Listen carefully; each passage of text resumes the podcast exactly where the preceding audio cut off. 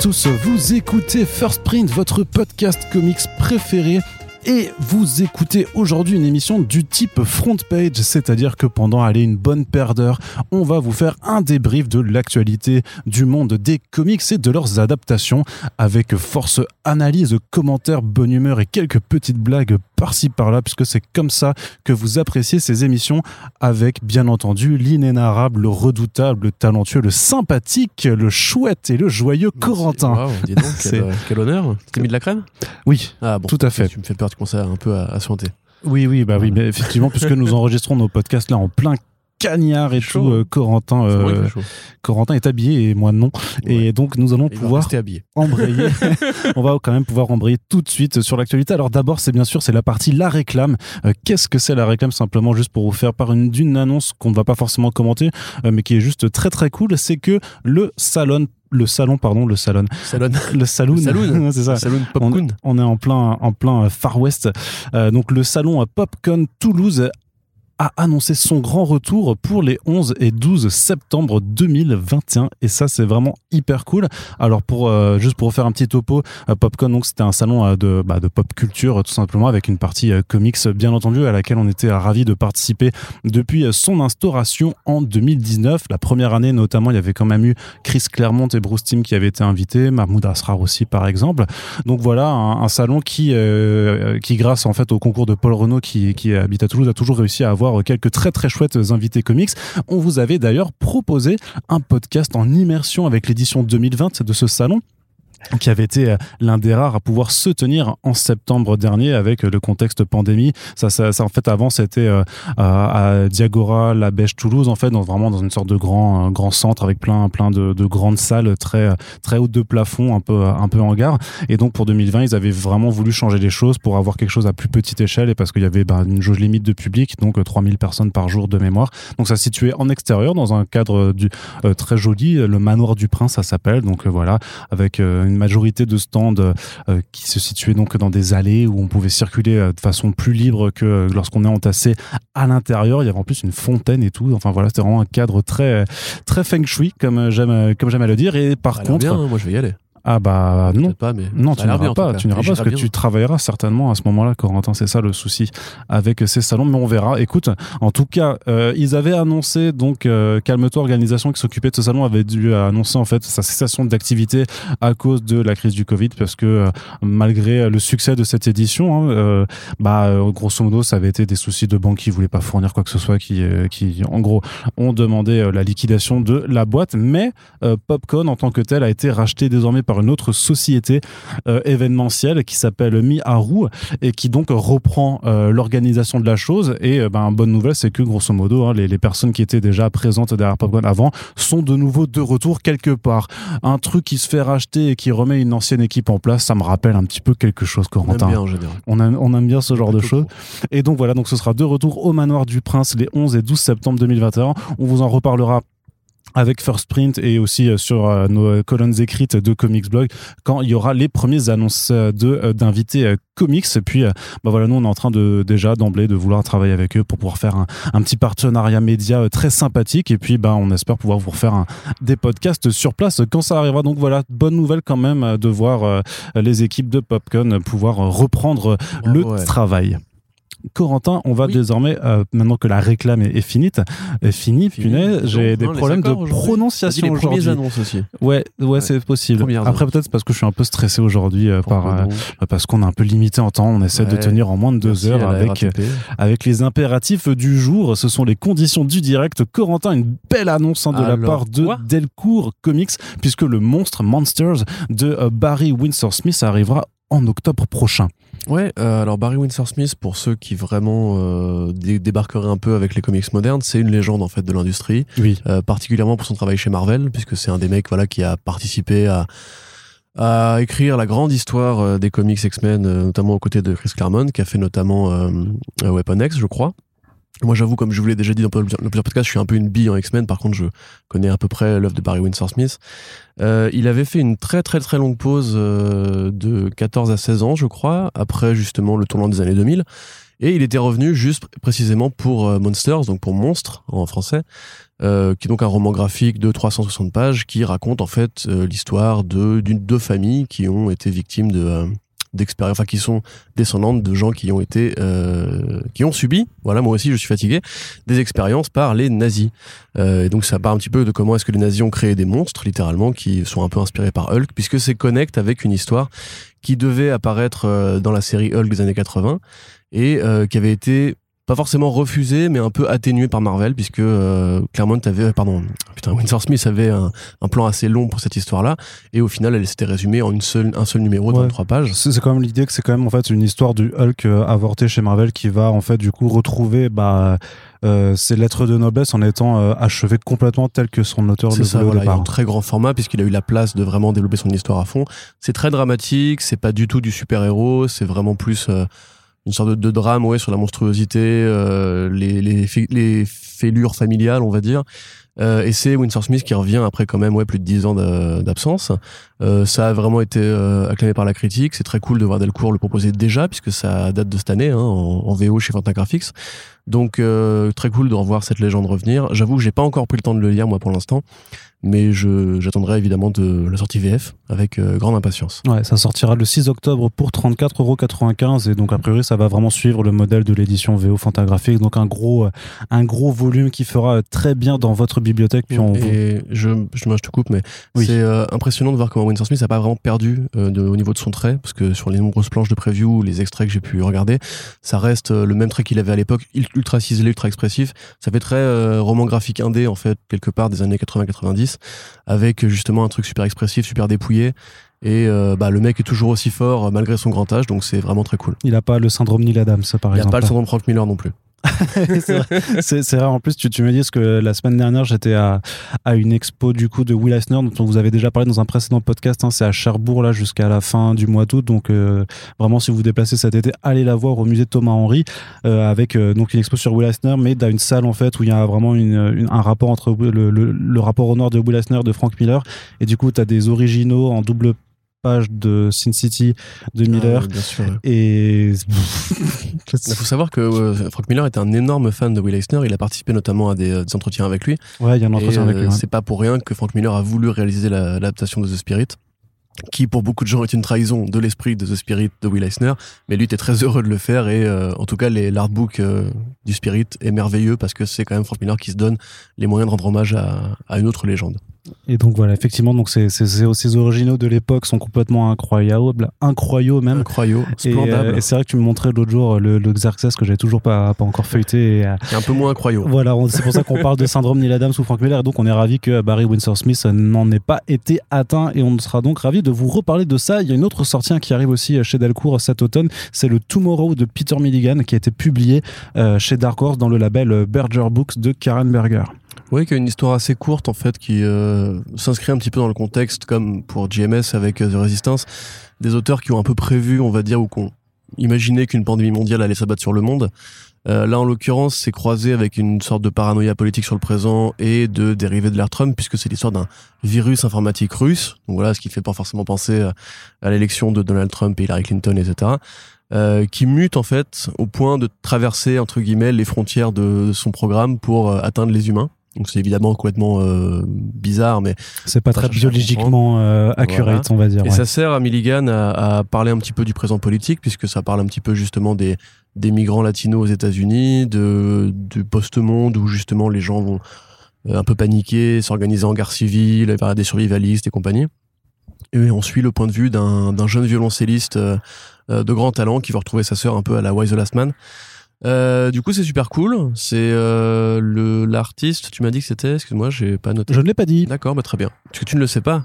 Non, je ne l'ai pas tu vas retenu. je pendant n'ai- que je vais continuer à broder. Exactement. Et ben voilà. Et Peter Milligan, sont, comme on l'a déjà dit, qui est toujours aussi euh, productif, qui passe sa vie à écrire et à inventer de nouveaux concepts. C'est Jesus Hervas. Réseau Servas, effectivement, voilà. Donc, euh, on est toujours content de voir que Milligan reste intéressé par ce qui se passe au présent dans la politique, que c'est un de ces auteurs-là qui reste, on va dire, assez énervé par rapport à plein de sujets, et quelque part, effectivement, ça rentre dans le corpus, on va dire, des œuvres pour digérer un peu la pandémie ou pour essayer de comprendre un petit peu comment euh, ça a été dans, l'air du temps à un moment donné. Donc euh, très cool. J'avoue, moi personnellement, je suis un peu moins fan du coup du style de Hervas. Euh, que de Winsor Smith pour le coup, par exemple, pour comparer deux œuvres Delcourt. Ouais, si tu... ouais c'est difficilement, difficilement, comparable quand même. Mais voilà, ça reste en tout cas super sympa de voir encore une fois un Milligan toujours en forme malgré le, le long poids de ses années de carrière. Et donc, poids de ces années de carrière. Et euh, dernière annonce également du côté de Delcourt, hein, puisqu'on vous fait un petit peu un récap. Il y a eu pas mal de choses en termes de VF et tout, donc on essaie simplement de vous avertir. Donc, euh, si voilà, il y a des titres dont on vous parle qui vous intéressent, ben, mmh. notez-le. On détaillera ça dans les dans les back issues, oui, ouais, bien entendu. Mais là, c'est pour vraiment vous, pour vous permettre d'anticiper, de vous dire bon, bah voilà, en octobre, il y a ça qui sort, donc euh, je vais mettre déjà de côté et peut-être boire moins de verre en terrasse pendant l'été. Ah non, pas de compromis. Je mangerai moins, par contre. Ah voilà, c'est ça, c'est ça. la, la compromis, c'est sur la sur sur la nourriture et pas sur la boisson. En tout cas, il y a une troisième annonce dont on voulait également vous parler, euh, plutôt cool également, c'est euh, l'arrivée du premier tome des contes de la Umbrella Academy, donc un spin-off euh, qui était sorti euh, chez euh, Dark Horse, qui avait démarré bah, l'été dernier, avec un volume qui s'appelait You Look Like Death, et donc qui s'appellera Tu pues la mort, je crois, ou Tu sens la mort. Oh non, tu, ouais, tu, la mort. tu pues la mort en, en VF. et donc c'est écrit par Gerard Way, donc forcément le co-créateur des, comics Umbrella Academy avec Gabriel Ba. Et par contre, ce sera dessiné par quelqu'un d'autre, mais un dessinateur également de talent, puisqu'il s'agit euh, ni plus ni moins que de Ian J. Colbard, à qui on doit euh, l'adaptation des Montagnes hallucinées de Lovecraft qui sont disponibles chez Achilles, mais aussi Wild's End qu'on vous a chroniqué récemment en Back La guerre des mondes chez les petits animaux de l'Angleterre britannique. Exactement, qui est disponible chez, chez Kinaï Édition. Donc, euh, grosso modo, ben, un bon auteur et un bon artiste pour un spin-off qui s'intéresse au personnage de Klaus, qui s'appelle également The Seance, The Dans, dans les comics et qui a été interprété par le truculent Robert Sheehan dans la série euh, Netflix. Nathan Exactement. Et donc, Corentin, qu'est-ce que tu peux nous dire un petit peu? Bah, Je suis content, effectivement. C'est vrai que la série, bah, c'est un petit peu comme pour The Boys d'Irbecky, c'est ces projets qui apparaissent parce qu'il y a une série Netflix qui, qui enfin, une série Netflix en l'occurrence, une série télé qui fonctionne. Euh, c'est une façon intéressante de développer le lore de Marine Academy qui est quand même assez dense, même si les volumes en eux-mêmes vont très vite. On sent qu'il y a un univers qui est assez intéressant, qui a été réfléchi par par Ba et par euh, par euh, ouais. Euh, moi, j'avoue que tout ce qui est Culbard me plaît. Euh, on a peut-être pas assez parce qu'on aura un jour, euh, quand on aura le temps de faire des podcasts plus thématiques, on vous en a déjà, parlé. On a déjà évoqué l'idée de faire évidemment un, omnibus sur le sujet des comics et de Lovecraft. Moi, évidemment, j'ai très envie de mettre en avant justement. Cette, adaptation des montagnes hallucinées qui me tient très à cœur. c'est voilà Culbard, c'est un mec qui, si vous ne pas trop en tête, c'est un peu une sorte d'héritier de Hergé qu'aurait justement croisé la route euh, d'un Kirby ou d'un Ditko, puisqu'il est quand même plus comics dans, la morphologie, mais il est très ligne claire. Euh, c'est un putain de génie. Séance, c'est un personnage intéressant aussi, en plus, qui peut convoquer un imaginaire un peu euh, mignolesque, on va dire. Donc, je suis très content de que ça existe. J'arrête pas de dire je suis content, mais c'est vrai, je suis content, effectivement. Et je trouve qu'à la limite, il y aurait peut-être un intérêt à encore une fois pousser justement les à côté de la saga Umbrella Academy plutôt que la limite la trame principale qui je trouve prend un peu la flotte. Euh, Hotel Oblivion n'était pas euh, Dingo par exemple, alors que les personnages en eux-mêmes restent oui Dingo personnage de Disney. Oui merci Arnaud.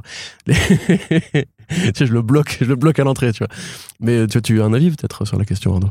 Bah non, le truc, bah, le, truc c'est que euh, c'est, euh, enfin tu dis que c'est bien de pousser sur les à côté plutôt que sur la trame principale. J'ai envie de dire que la trame principale de toute façon elle continue pas pour l'instant. Hein. Il a pas. Bah ouais ouais. Bah, après, après, après ils ont mis 9 ans pour faire Hotel Oblivion je crois ouais, mais je pense que ça va s'accélérer un petit peu maintenant. Ils avaient quand même dit qu'ils allaient un peu accélérer la chose. Gerard Way, de toute façon, euh, il y a plus de Young Animal chez DC. Donc il euh, y a, tu vois, il y a, y a, pas grand chose. J'ai dit Gerald en plus, je crois, alors que c'est, alors que c'est Gérard. C'est Gerard. Du coup, ouais. ouais. c'est que tu penses trop beaucoup Gérald. Ouais, c'est ça, c'est ça. tu sais que le père de Gérald Darmanin s'appelle Gérard Darmanin. Non, je savais pas. C'est pas une blague. Le père de Gérald s'appelle Gérard. D'accord. Bah, c'est pour ça. Gérard pour insulter les parents des enfoirés. Non, bah non, non, non, on fait pas ça. Laissons, laissons, les parents tranquilles. Même à l'académie, on fait des spin-offs qui se passent dans le passé, et voilà. euh, mais donc voilà, non, c'est juste, juste, que voilà, ça, ça n'avance pas pour le moment, ça avance à un rythme un peu plus doux. Donc moi, je suis plutôt content effectivement de voir de toute façon qu'on va mettre euh, les spin-offs euh, en avant, sachant qu'il y avait même un l'artbook de la série qui était sorti l'automne dernier chez Dark Horse, qui a pas mal de dessins de Gabriel Ba euh, là-dedans, pas mal de concept art, et donc on, vous recommande aussi d'y jeter un œil si jamais vous étiez euh, passé à côté de cette sortie. Et donc voilà, euh, trois. Alors là, ce, ce, tome de Umbrella Academy, ce sera en août, donc ça arrivera un petit peu plus tôt que les, sorties qu'on a énoncées précédemment, mais bon voilà, donc il y a, du bon comics qui arrive, sachant qu'il y a aussi l'intégrale de de Martha Wayne de, de Frank Miller qui arrivera aussi au mois d'octobre Washington. Mar- Mar- Martha Martha Washington. Martha Wayne, c'est la maman de you say Batman. Effectivement, c'est ça, pardon, Martha Washington. It's his mother's name. Donc de Martha, de Martha Washington, dont on avait déjà parlé dans un précédent euh, L'erreur est front, culte. front page. Oui, effectivement. Et peut-être que je l'aurais même fait exprès. T'as fait un point euh, Martin involontaire. C'est ça.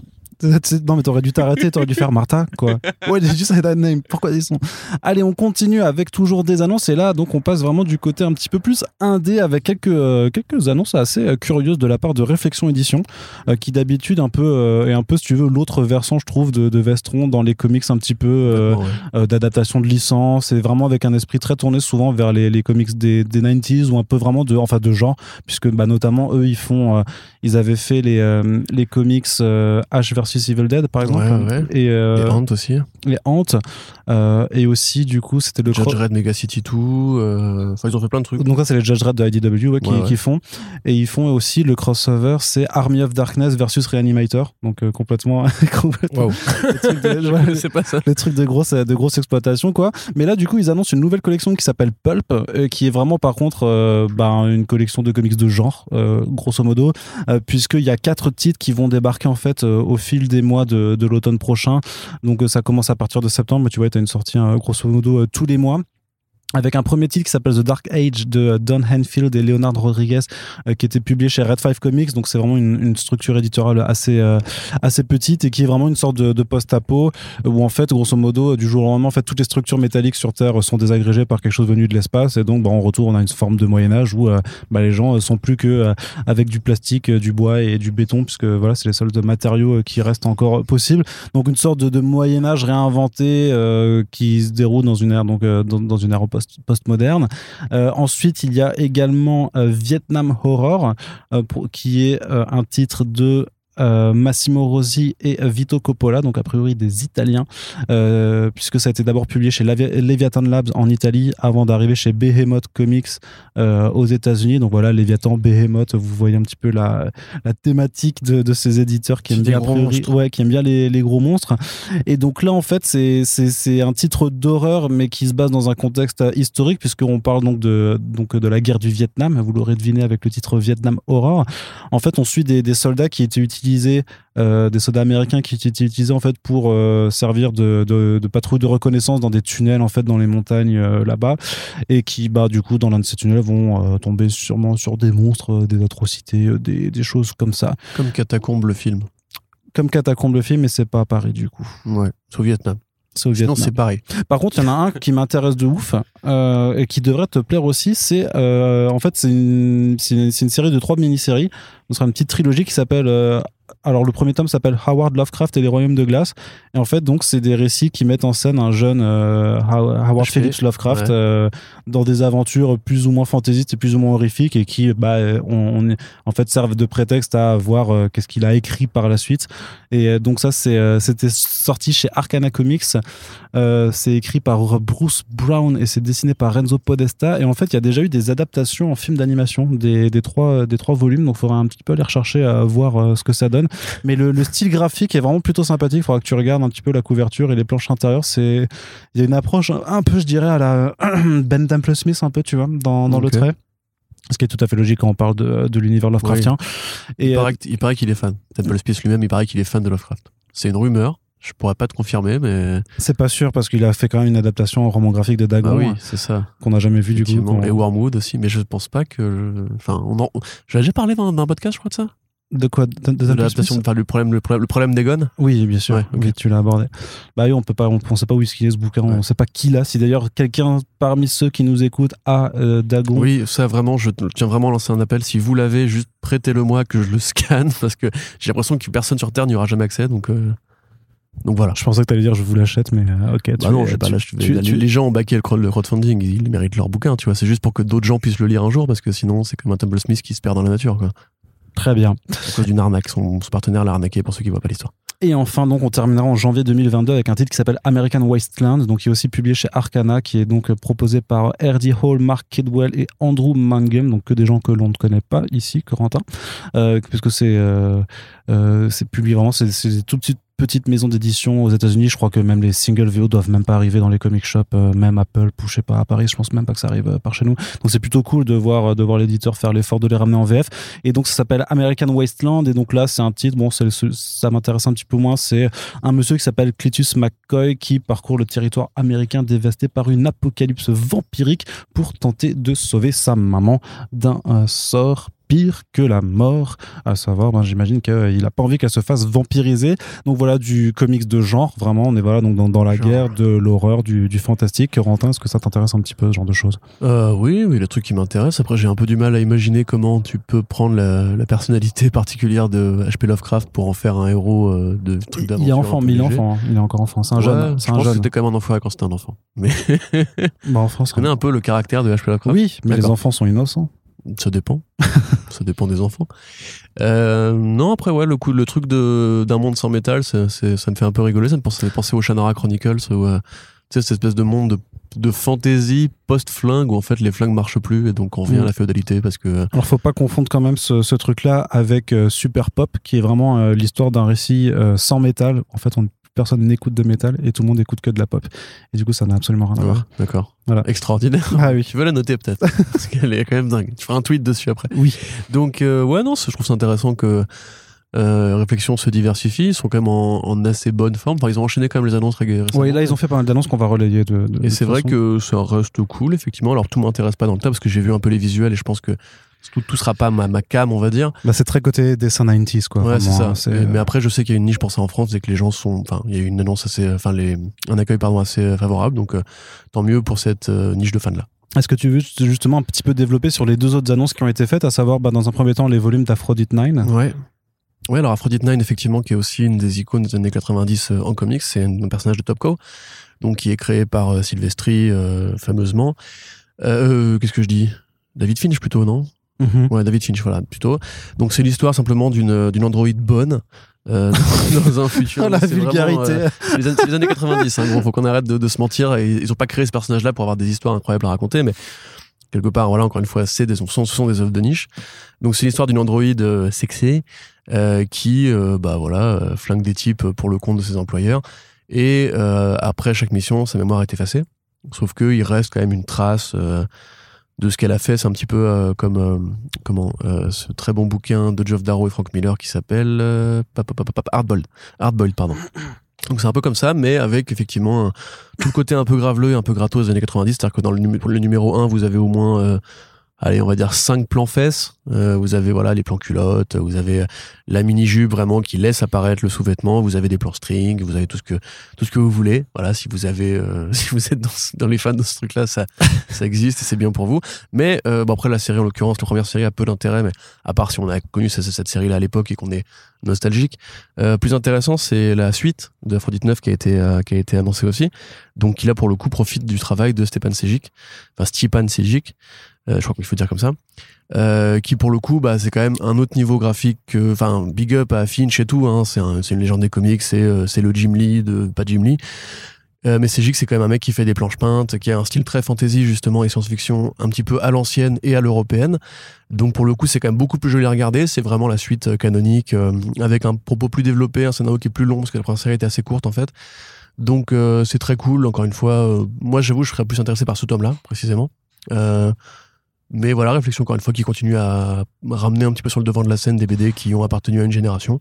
Euh, qu'on aime ou qu'on n'aime pas, ça a appartenu à cette génération-là. C'est comme quand moi je dis du mal de Rob Liefeld, je sais que j'irrite des gens qui ont découvert les comics avec lui et que, au demeurant, se trouve dans 10 ans, Pardon, dans 10 ans, on se foutra de la gueule de Michael Ranin en disant ah, c'est ringard, c'est, c'est court beaucoup trop droite et ça plat de couleur magnifique. Donc peut-être que, peut-être que, que, voilà, en tout cas. Euh, ouais, J.H. Williams 3 là, avec ses, découpages et tout. Euh, c'est Mais ouais, bah, après, Williams, il est encore meilleur maintenant qu'il était quand il a commencé. Donc euh, peut-être que il sera encore meilleur dans 10 ans. J'imagine, le mec sera juste beaucoup trop inarrêtable. Et puis du coup, l'autre annonce, c'est The Max. Yes, The Max de Sam Keith. Ouais, alors là, pour le coup, il y a quand même pas débat. Hein. C'est The Max, c'est un, un petit chef-d'œuvre de l'histoire de la bande dessinée. Euh, donc Sam Kiff, c'est un mec qui avait euh, accompagné Neil Gaiman sur le Sandman d'ailleurs. C'est intéressant de, de, voir que le mec a un, parcours assez impressionnant. Il a fait plein de BD un peu tarés. C'est un mec qui a la croisée des genres entre les années 90 pour le côté un peu violent et le côté un peu sexe, mais qui a quand même amené beaucoup plus de réflexion euh, dans euh, édition réflexion Arnaud. Bah oui, bah voilà, justement, c'est pour ça, c'est pour ça. Beaucoup plus de réflexion dans la boucle, c'est-à-dire que pour le coup The Max, c'est c'est un héros qui ressemble à une parodie de, euh, de héros des années 90, c'est-à-dire que c'est un gros truc musclé avec une gueule qui fait la tronche comme ça, au point qu'en fait il a pas, il avait pas de mâchoire, voilà, c'est juste une, une bouille qui fait la tronche, euh, et qui en fait est un, un héros euh, inventé par une jeune fille qui a été victime d'agression sexuelle et qui est euh, assistante sociale dans le présent, et qui se fait rattraper par une sorte de, de stalker, de pervers, de harceleur, de, de violeur, etc., qui est Mr. Gunn. Euh, et les deux, en fait, enfin Mr. Gunn et le Max, donc qui est la- la- l'ami imaginaire de, l'héroïne, vont se, taper sur la gueule pour essayer de la protéger. Euh, alors c'est assez compliqué, il y a une sorte de monde parallèle qui est l'Outback, qui serait grosso modo la psyché de l'héroïne, euh, une sorte de manifestation psy- psychologique façon Australie, un petit peu sauvage, un petit peu à la Conan, où le Max serait une sorte de héros protecteur, une sorte de guerrier qui protège la reine. Euh, ça, ça a duré pendant 35 numéros. Euh, ça fait partie des BD cultes des années 90. Ça a été adapté en série animée. En l'occurrence, c'est une série animée qui est plus une sorte de motion comics, puisque c'est vraiment du case par case avec du mouvement, euh, mais qui a des plutôt bonnes musiques d'ailleurs, et qui se trouve, qui se trouve gratuitement sur, euh, sur Internet, sur Vimeo et tout. Donc euh, voilà, il y a eu récemment, enfin récemment, dans les cinq dernières années, il y a eu aussi le crossover Batman Ouais, et euh, ouais. The Max, voilà, Arkham Dreams, qui était aussi extraordinaire. Donc pour le coup, un héros qui est quelque part déjà à la marge des années 90. C'était l'un des premiers artistes à avoir été invité chez Image Comics à l'époque où c'était vraiment que les séries des six fondateurs qui étaient éditées dans, sous chaque sous imprint. Donc euh, c'est super cool que ça arrive. C'est a priori une belle édition qui se, qui se profile. Euh, c'est 5 tomes par, euh, cinq numéros par tome, pardon. Donc 7 tomes en tout. Et euh, bah, ça tue. Découvrez euh, The Max si vous connaissez pas. C'est vraiment, je pense, l'un des trucs les plus intéressants dans cette mode du muscle et euh, de la violence, du côté un peu, tu sais, euh, violence psychologique, de l'agression et tout, qui sont sortis des années 90. Très bien, donc euh, bah, à voir quelle édition effectivement proposera réflexion parce que euh, eux ils font bah, à la fois du cartonné et du soupe, donc euh, bah, on espère que ce sera du cartonné, enfin je sais pas, ou remarque du soupe, mais un, un soupe de bonne qualité et voir aussi avec le rapport, ben du coup Moi j'ai rien contre le souple. hein. sur sur, mais moi non plus en fait, et je milite même pour Surtout une pour les trucs avec des plus, enfin, moins de numéros. Ouais, ouais, ouais. Et puis moi, je milite même pour un retour au souple euh, de façon plus générale pour que ce soit juste plus abordable et que les gens aient moins peur d'acheter des comics, hein, tout simplement. Tu sais, si, on, simplement. si on repasse tous au souple à 12-13 euros, euh, je pense que ça, Bah, ça voilà. permettra d'entraîner un petit peu. Et puis, quelque part, les opérations là qui en ce moment sur le printemps des comics ou l'été des comics montrent bien que quand c'est moins cher, ça attire aussi. Et pas seulement que les, les collectionneurs. et Énorme ça. succès, les, euh, les panini à 5 balles. Ouais, bah ça, mais ça, là, faut dire que la sélection éditoriale est particulièrement chouette, alors que tu verras que là, pour l'été de Urban, où c'est beaucoup de Batman et de Suicide Squad, mais pas les meilleurs trucs et tout, on verra si ça marche aussi bien ou pas. Euh, J'imagine que pour les euh, profanes, ce sera peut-être plus clairement l'achat de curiosité, mais que pour les gens qui connaissent un peu et qui savent que, euh, je sais pas, Justice League versus Suicide Squad, ben, c'est un peu euh, Oui, ça pour le coup, Voilà, je tu comprends vois. toujours pas pourquoi ils Même- dedans. Euh, parce qu'il y a du C'est la pire du- merde, c'est inaccessible si tu l'as, si pas lu ce qu'il y avait avant. Enfin, En, vrai, euh, Suicide Squad allez, cet été, et il faut, voilà, il faut. D'ailleurs, je sais pas si t'as mis dans le programme le décès Round Robin, là où justement les deux finalistes sont une série Robin, Robin. et une série Suicide Suicide Squad, Squad. 7, oui, bien Donc sûr. en vrai, DC a raison de faire du forcing puisque les gens les encouragent à le faire. Oui, et puis bah, après, franchement, quand tu voyais d'autres titres qui étaient annoncés, euh, je veux dire, il y avait même un truc euh, Justice League Queer et tout, tu savais très bien que jamais ce genre de choses allait être plébiscité par un, un truc euh, avec des votes sur. Plébiscité peut-être pas, mais sur bon, Twitter, quoi. Zatanna par exemple aurait peut-être eu ses chances et non. Tu vois, Ouais, mais après, du Batman, la Suicide Squad. tu Ouais, vois. bien sûr, mais quand tu regardes vraiment la façon dont ils ont fait les rounds aussi, il y avait clairement des rounds où c'était, il y avait pas, il y avait pas de. C'est comme si tu mettais par exemple un round cinéma où tu mettais par exemple Aliens face à Alien Covenant, tu sais très bien que Covenant l'emporterait par pas- exemple, tu pas vois. pas ta phrase, putain. Mais tu vois ce que je veux dire? C'est le genre de match très déloyal en fait. Ou par exemple, T'as si pas envie, t'as pas envie que ce podcast marche en fait. Non, mais par exemple. euh, bah si, mais, mais il marche très bien en plus. Mais par exemple, si tu mets, je sais pas, Mad Max Fury Road versus les, les Chipmunks euh, dans un, voilà, un mieux, truc, mieux, tu vois. Voilà. a priori, il y a quand même peu de chances que les Chipmunks s'en sortent. ah non, j'aurais euh, dit l'inverse. je suis même pas sûr. Donc là, je trouve, je trouve C'est que. des écureuils qui chantent. Ouais. C'est incroyable. Non, avec mais du non. vocodeur. Ouais, mais non. Non, mais toujours pas. mais, mais voilà, il y avait quelques rounds qui étaient vraiment justement, euh, juste assez mal faits. Puis quelque part, quand un truc, quand le concours s'appelle Robin Round, euh, quelle surprise il y a de voir que le titre qui Robins euh, apparaisse en, en finale. Donc on, Ouais. on, on verra bien. Après, j'espère juste, comme dit, que toutes les personnes qui ont été, euh, bah, qui ont dû faire des pitchs, faire des, euh, des, des, des, des concept art et pages. tout ça, voilà, Ouais. et des pages, bah, ont été payées. On- J'espère qu'il y aura des, des chipmunks dans Furiosa. J'espère qu'il y en aura aussi effectivement. Corentin, on continue avec des annonces de VF avec une chouette annonce de la part de Panini sur des euh, rééditions dans leur collection à Marvel Deluxe, donc euh, les cartonnés grand format euh, avec du beau papier épais, tout ça. Donc des séries street de Brian Michael Bendis, notamment Alias. Oui, bah, faut-il encore présenter Alias? Euh, donc le personnage de Alias, qui est un personnage qui apparaît parce que Brian Bendis ne pouvait pas faire Spider-Woman, qui c'était le personnage qu'il interrogeait au départ et il finira par la faire avec, Alex Malif. Euh, donc euh, personnage co-créé par Michael Gedos, Yes. à l'époque du fameux quatuor, enfin de la fameuse euh, triumvirate euh, euh, David Mack, Alex Malif et Michael Gedos pour toutes les séries de, de Bendis. Euh, C'était quand même une putain de bonne époque quand même. C'est comme ça que moi j'ai découvert les comics avec Daredevil bah. de Bendis et Ah enfin, ouais. les comics Marvel précisément avec Daredevil de Bendis et Alias. Et euh, enfin c'est c'est a rien acheté quoi. Mm. Donc Alias c'est évidemment Jessica Jones qui est une une détective privée euh, alcoolique et qui a des petits problèmes de dépression nerveuse à New York dans l'univers street des héros Moon Knight, euh, euh, Daredevil évidemment, Luke, euh, Cage, forcément Luke Cage, Iron Fist et compagnie. Euh, donc c'est l'époque où Bendis était vraiment le roi de ces trucs-là, à l'époque où il sortait justement de sa longue période euh, polar et compagnie. Donc euh, il y a aussi le Daredevil de, euh, de Bendis et Malif qui arrive, Bendis, Malif et Mac hein, qui arrive, euh, qui est pareil. Enfin là pour le coup, je pense que c'est tout simplement le meilleur Daredevil après celui de Miller. Euh, Il y a enfin si, je pense qu'il y a débat parce qu'il y a plein de gens, enfin tout le monde a son Daredevil préféré, hein. mais celui de Bendis c'est juste intestable, il y a pas, il y a pas à chier. Euh, et les Defenders, qui est donc une série pour le coup qui est beaucoup plus récente, c'est une mini euh, qui avait été faite pour capitaliser sur le succès de la série Netflix, Ouais. donc qui intègre Enfin, le le succès, roster, euh, juste parce qu'il y avait une série oui, Netflix, parce ça, que le succès, on sait ce que ça donnait. C'était l'occasion de revoir Bendy sur ces personnages-là. De mon, dans mon souvenir, c'était inconséquent mais sympathique pour la nostalgie. Et c'est alors là l'artiste, je sais plus du tout qui c'était. Mais pour le coup, voilà, donc effectivement, Panini ramène. David euh, Marquez. David Marquez, voilà. Qui est un Oui, autre de ses oui, collaborateurs, à fait, euh, réguliers. c'est Effectivement, assez, assez logique. Euh, c'est pas forcément mon préféré, remarque, mais tout à fait. Ouais, mais il est, ouais, il est pas mauvais. hein. Ouais, mais par rapport à David Mack. Ah ou, oui, non, euh, mais voilà, c'est Gaidos, oui, oui, c'est sûr. Ou oui, Alex oui. Malif, en vrai, même Alex Malif, c'est, c'est- tu, tu peux pas tester Alex Malif, quoi. Le Ouais, mec, c'est il, sûr. juste, il plane au-dessus des nuages.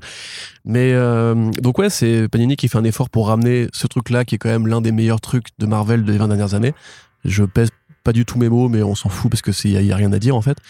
Euh, Bendis qui maintenant est parti chez DC, on se rappelle quand même que c'était quand même vachement bien quand Bendis était chez Marvel et faisait des trucs un peu plus euh, burnés. Donc euh, moi je les relirai avec plaisir. Je pense que c'est déjà assez connu, il n'y a pas besoin forcément de défendre le Daredevil de Bendis ou le Jessica Jones de Bendis, mais bah déjà ne pas oublier que c'est sorti et que à l'époque c'était quand même vachement bien. Alors donc euh, la collection, la collection Marvel Deluxe, hein, elle est réputée euh, bah, à la fois pour euh, pour sa, on va dire juste pour l'objet, mais aussi parce que c'est c'est une des collections, on va dire au rapport page-prix un petit peu la, la plus onéreuse. Euh, donc forcément, il faudra sûrement faire des choix si vous voulez tout vous prendre. Bah, forcément, moi je dirais d'abord bah, le Daredevil et Alias quoi, avant les, les Defenders, mais c'est quand même pour le coup, nous on essaie surtout de- d'être prescripteur des choses qu'il faut acheter. Bah, par exemple, un autre Marvel Deluxe qui reprendra, je sais pas, du Spider-Geddon ou ce genre de choses là, bah, on Ah vous oui, dira, non, tu oui, vois. il n'y a, pas- y a pas photo là. Dans c'est vraiment de très bonnes choses qui sont rééditées. C'est intéressant si vous lisez euh, d'affilée le Daredevil de Brian Bendis et celui de Chip Zdarsky. Mais en fait, vous arrêtez de lire celui de Chip Zdarsky. c'est une expérience qui a été faite, qui a été reconduite par des, euh, des études fait, américaines voilà, et tout. sûr, Ils ont fait attends. euh, 100% des gens qui avaient 800 lu. cobayes euh, l'expérience, vous n'allez pas en revenir. Il y a même 20% qui ont dit c'est quoi cette merde après en lisant celui de. Non, Ça- par contre, c'est vrai que celui de, de Zdarsky est vraiment un plagiat avéré de celui de Bendis Brubaker, il n'y a, pas- y a pas photo. D'accord. Voilà. Bah, Mais vérifiez chez vous, ne me croyez pas. Très bien, en tout cas, voilà, donc euh, belle sortie estivale et autre édition qui arrive cette fois du côté du Urban Comics euh, en allant du côté de Sandman, puisqu'ils ont annoncé euh, la parution euh, des titres Death. Ouais, euh, alors en l'occurrence, c'est pas précisé lesquels, mais ça reprend la cover de l'édition de luxe américaine, donc c'est probablement les deux mini-séries en trois, euh, Death, The High Cost of Living et Death, Time of Your Life, qui sont donc deux mini-séries qui ont été faites euh, quasiment en même temps que Sandman en fait, puisque c'est vrai qu'à l'époque Sandman avait été créé avant l'apparition de Vertigo Comics. Rappelez-vous, Vertigo, donc c'est la boîte créée par, enfin l'imprint créé par Karen Berger, en récupérant aussi des titres de Touchmark, euh, qui était un imprint de comics que Disney voulait lancer, sur lequel il y avait Enigma de Peter Milligan, ce qui fait que comme Enigma a migré vers Vertigo, c'est le premier titre officiel qui a été édité chez Vertigo. Et euh, en simultané, il y avait eu Sandman, The High Cost of Living, qui est donc l'histoire de la mort, euh, donc qui est la déesse de la mort. J'en ai marre dise, c'est pas la déesse de la mort, les aliens sont des dieux et on s'en fout de toute façon. Il n'y a pas que la compréhension monothéiste de Dieu qui compte. Oui, mais alors Corentin, j'avais quand même envie de te dire un truc. c'est pas la déesse. Bien joué. Donc l'incarnation euh, physique de la mort dans l'univers de Sandman, qui est donc la grande sœur de Morphée et euh, une nana très sympathique au demeurant. Et qui, qui ne, justement, dont le point de départ de la série, c'est que ce n'est pas elle qui est capturée, euh, justement, par euh, le méchant britannique au début, qui se trompe, qui veut d'abord capturer mort, mais Tout qui à se fait. retrouve à capturer. Euh, c'est bien, t'as lu Sandman du coup. J'ai commencé. Ah, pas mal. Donc du coup, est-ce que t'as lu le premier chapitre où elle apparaît? Hein? Est-ce que tu as lu le premier non, non, pas chapitre encore, bah, entendu l'épisode avec Kat doucement, Doucement. Oui. Ouais, bah voilà. Bah, grosso modo, voilà, c'est intéressant parce que la mort chez, chez Neil Gaiman n'est pas une, un- une sorte de, de, de squelette en toge avec une faux. C'est plutôt une sorte de jeune nana un peu gothique, euh, ultra sympa, inspirée par une pote, euh, d'une, d'un pote euh, de Neil Gaiman. Et c'est justement d'ailleurs pour la journée des gothiques que Urban avait fait cette annonce Oui, sur tout à ses fait, ouais, parce que c'est vrai que c'est l'une des gothiques les plus connues et c'est un personnage qui est culte alors qu'elle a quand même très peu d'apparitions parce qu'elle a cette personnalité flamboyante, ce côté hyper candide, hyper sympa, hyper généreux, hyper euh, lumineux, ce qui est particulier quand tu penses à la mort. Et euh, bah, The High Cost of Living, en fait, c'est une série qui a reçu pas mal de, de prix, euh, qui a reçu le Leisner Award de la meilleure mini-série et qui est tout- souvent cité comme un des meilleurs travaux de Neil Gaiman dans les comics puisque c'est juste la mort qui s'incarne dans un corps humain. Euh, Didi, je crois qu'elle se fait appeler, et qui va en fait aider un jeune dépressif un peu suicidaire à essayer de retrouver le goût de la vie. Euh, et un petit peu comme Thanos, ce jeune dépressif va tomber amoureux de la mort. Donc c'est euh, beaucoup trop bien. En trois numéros, le mec te place quand même un nombre d'idées et de dialogues euh, extraordinaires. Time, of Your Life, Time Your Life, pardon, je suis un peu moins fan, mais c'est tout aussi bon. Enfin, c'est pas aussi bon, mais c'est très bien aussi. Euh, la couverture est donc de Dave McKean, mais ce n'est pas lui qui dessine évidemment. C'est euh, Bacalo, je crois. Euh, c'est ça? C'est Chris Bacalo qui dessine? Je l'avais écrit dans l'article, Arnaud, Oui. si tu veux retrouver. Mais du coup, ouais, euh, on se rappelle que Sandman, normalement, arrive, euh, si tout va bien, cette année ou l'année prochaine euh, sur Netflix, qu'il est temps un petit peu de reparler de Sandman, si tant est qu'on ait vraiment arrêté d'en parler un jour. Qu'il est temps aussi qu'Arnaud lise du coup Sandman et vous avez vu, fait. il a commencé comme quoi ça sert de harceler vos potes. Faites-le chez vous. Si vos potes ne peuvent pas faire un truc, dites-leur tous les jours de le faire et un jour ils finiront par le faire parce qu'ils en auront marre que vous les souliez. Euh, N'est-ce pas Arnaud T'as du Bacalo et du Buckingham aussi. Ok, du, euh, d'accord. Mark oui, Mark Buckingham, tout à fait. bah, autre grand, grand collaborateur de Neil Gaiman. Et euh, bah, tout simplement, ces séries-là sont peut-être un peu moins connues parce que c'est vrai qu'il y a quand même 40 000 séries dérivées hein, de Sandman. Il y a Dead Body Detectives, il y a le Mystery Theater qui est pas vraiment du Sandman, mais quand même Qui en fait, si. rapproche un peu, ouais. Euh, Puis t'as Sandman à la plage, Sandman à la Sandman fait des gaufres, montagne. effectivement. Ouais, ouais, ouais. Et le spin-off, Sandman fait des gaufres au sucre. Et euh, du coup, non, mais tout est bien à lire. De toute façon, Neil Gaiman, euh, il y a, vous pouvez pas vous tromper, donc allez-y. Voilà, on y va. Du coup, salut. à, la pro- à prochaine. Allez, on passe du côté de la VO. Et Corentin, j'ai envie de te poser une question. La réponse est oui. Mais qu'est-ce qu'il a encore branlé Rob Liefeld à se brouiller avec Archie Comics sur sa relance des Mighty Crusaders? La réponse est oui. Alors, euh, il est quand même incroyable en fait, il se brouille avec tout le monde. Mais je crois que je vais mettre à jour le, le papier que j'avais écrit sur lui, parce qu'il y, a- il y a de nouvelles histoires et tout, et chaque année, il y a un, il y a un dossier Rob Liefeld. Donc là, du coup, celui de cette année, il est sympa, il est sympa, tu vois, c'est plutôt une, une bonne fournée Rob Liefeld, c'est un peu la bonne cuvée, c'est comme le, bon pinard, tu vois. Euh, donc là, en l'occurrence, alors Rob Liefeld avait été engagé pour euh, relancer les personnages des Mighty Crusaders, donc qui sont euh, une équipe de super-héros qui est interne à Archie Comics, qui avait été créée, co-créée plutôt par Jerry Siegel, le mec qui a créé Superman avec des héros qui étaient parfois plus anciens, comme par exemple le personnage de The Shield, qui était donc le fameux personnage qui aurait inspiré la création de Captain America, qui est le premier héros bannière américain avec un motif de bouclier sur le plastron. Euh, Enfin, de drapeau américain surtout. Le bouclier aussi du coup. Ouais, tout à fait. Euh, après ça, il l'aura plus tard. Au Ouais. départ, c'est juste euh, son costume qui est en forme d'écu. Euh, donc voilà, et effectivement, c'était plutôt une idée intéressante parce que Archie est un peu en perte de vitesse. On voit qu'ils ont du mal à convertir les lecteurs de Archie Horror. On voit que les séries principales prend la flotte vraiment de ouf. Euh, et qu'il était un peu temps voilà, d'essayer d'aller retaper un peu du super-héros. Rob Liefeld, même si nous on ne l'aime pas, enfin on n'aime pas son style graphique, faut quand même dire que par exemple Snake Eyes ça a été un gros succès avec ses 40 000 variantes et qu'il a même, un fandom, euh, un fandom, sais, euh, il a- il a- aux États-Unis. Il a fait un truc chez Marvel là l'année dernière ou il y a deux ans déjà maintenant. Major X? Ouais, Major X. Ouais, ouais, ouais, tout à fait. Parce qui avait cartonné France, aussi, hein, ouais, qui avait cartonné aussi. Donc effectivement aux États-Unis il a vraiment une grosse fanbase. Donc pour Archie c'était intéressant d'aller le chercher lui. Alors ce qui s'est passé c'est que euh, en interne il y a eu des, troubles, des mêlées internes, euh, enfin des démêlés en fait simplement. Et ce qui a mis le feu aux poudres c'est qu'un mec sous les commentaires d'un post de Rob Liefeld sur Facebook a euh, décidé de, spoiler en fait la couverture variante du premier numéro qui en fait révèle qu'il y a une sorte de vieux The Shield façon Cable, donc un Shield qui viendrait du futur a priori, pour en découdre avec le jeune. Et voilà, ça c'était un élément de scénario que euh, Rob Liefeld ne voulait pas qu'on spoil, c'est pour ça que la, cover en question avait été euh, cachée à la presse et aux retailers. Et euh, bah, finalement, une fois qu'il a vu ça, il a un peu pété un câble et il a décidé de la reposter lui-même sur son compte euh, Facebook. C'est-à-dire, c'est, tu vois, tu aurais pu juste demander à ce que le truc soit supprimé, ce qui est juste logique. C'est un truc qui est sous NDA, c'est un truc qui est sous copyright, donc il aurait pu le faire virer de Facebook. Il y aurait trois personnes qui l'auraient vu, c'est les trois followers de Rob et voilà, ça serait arrêté là.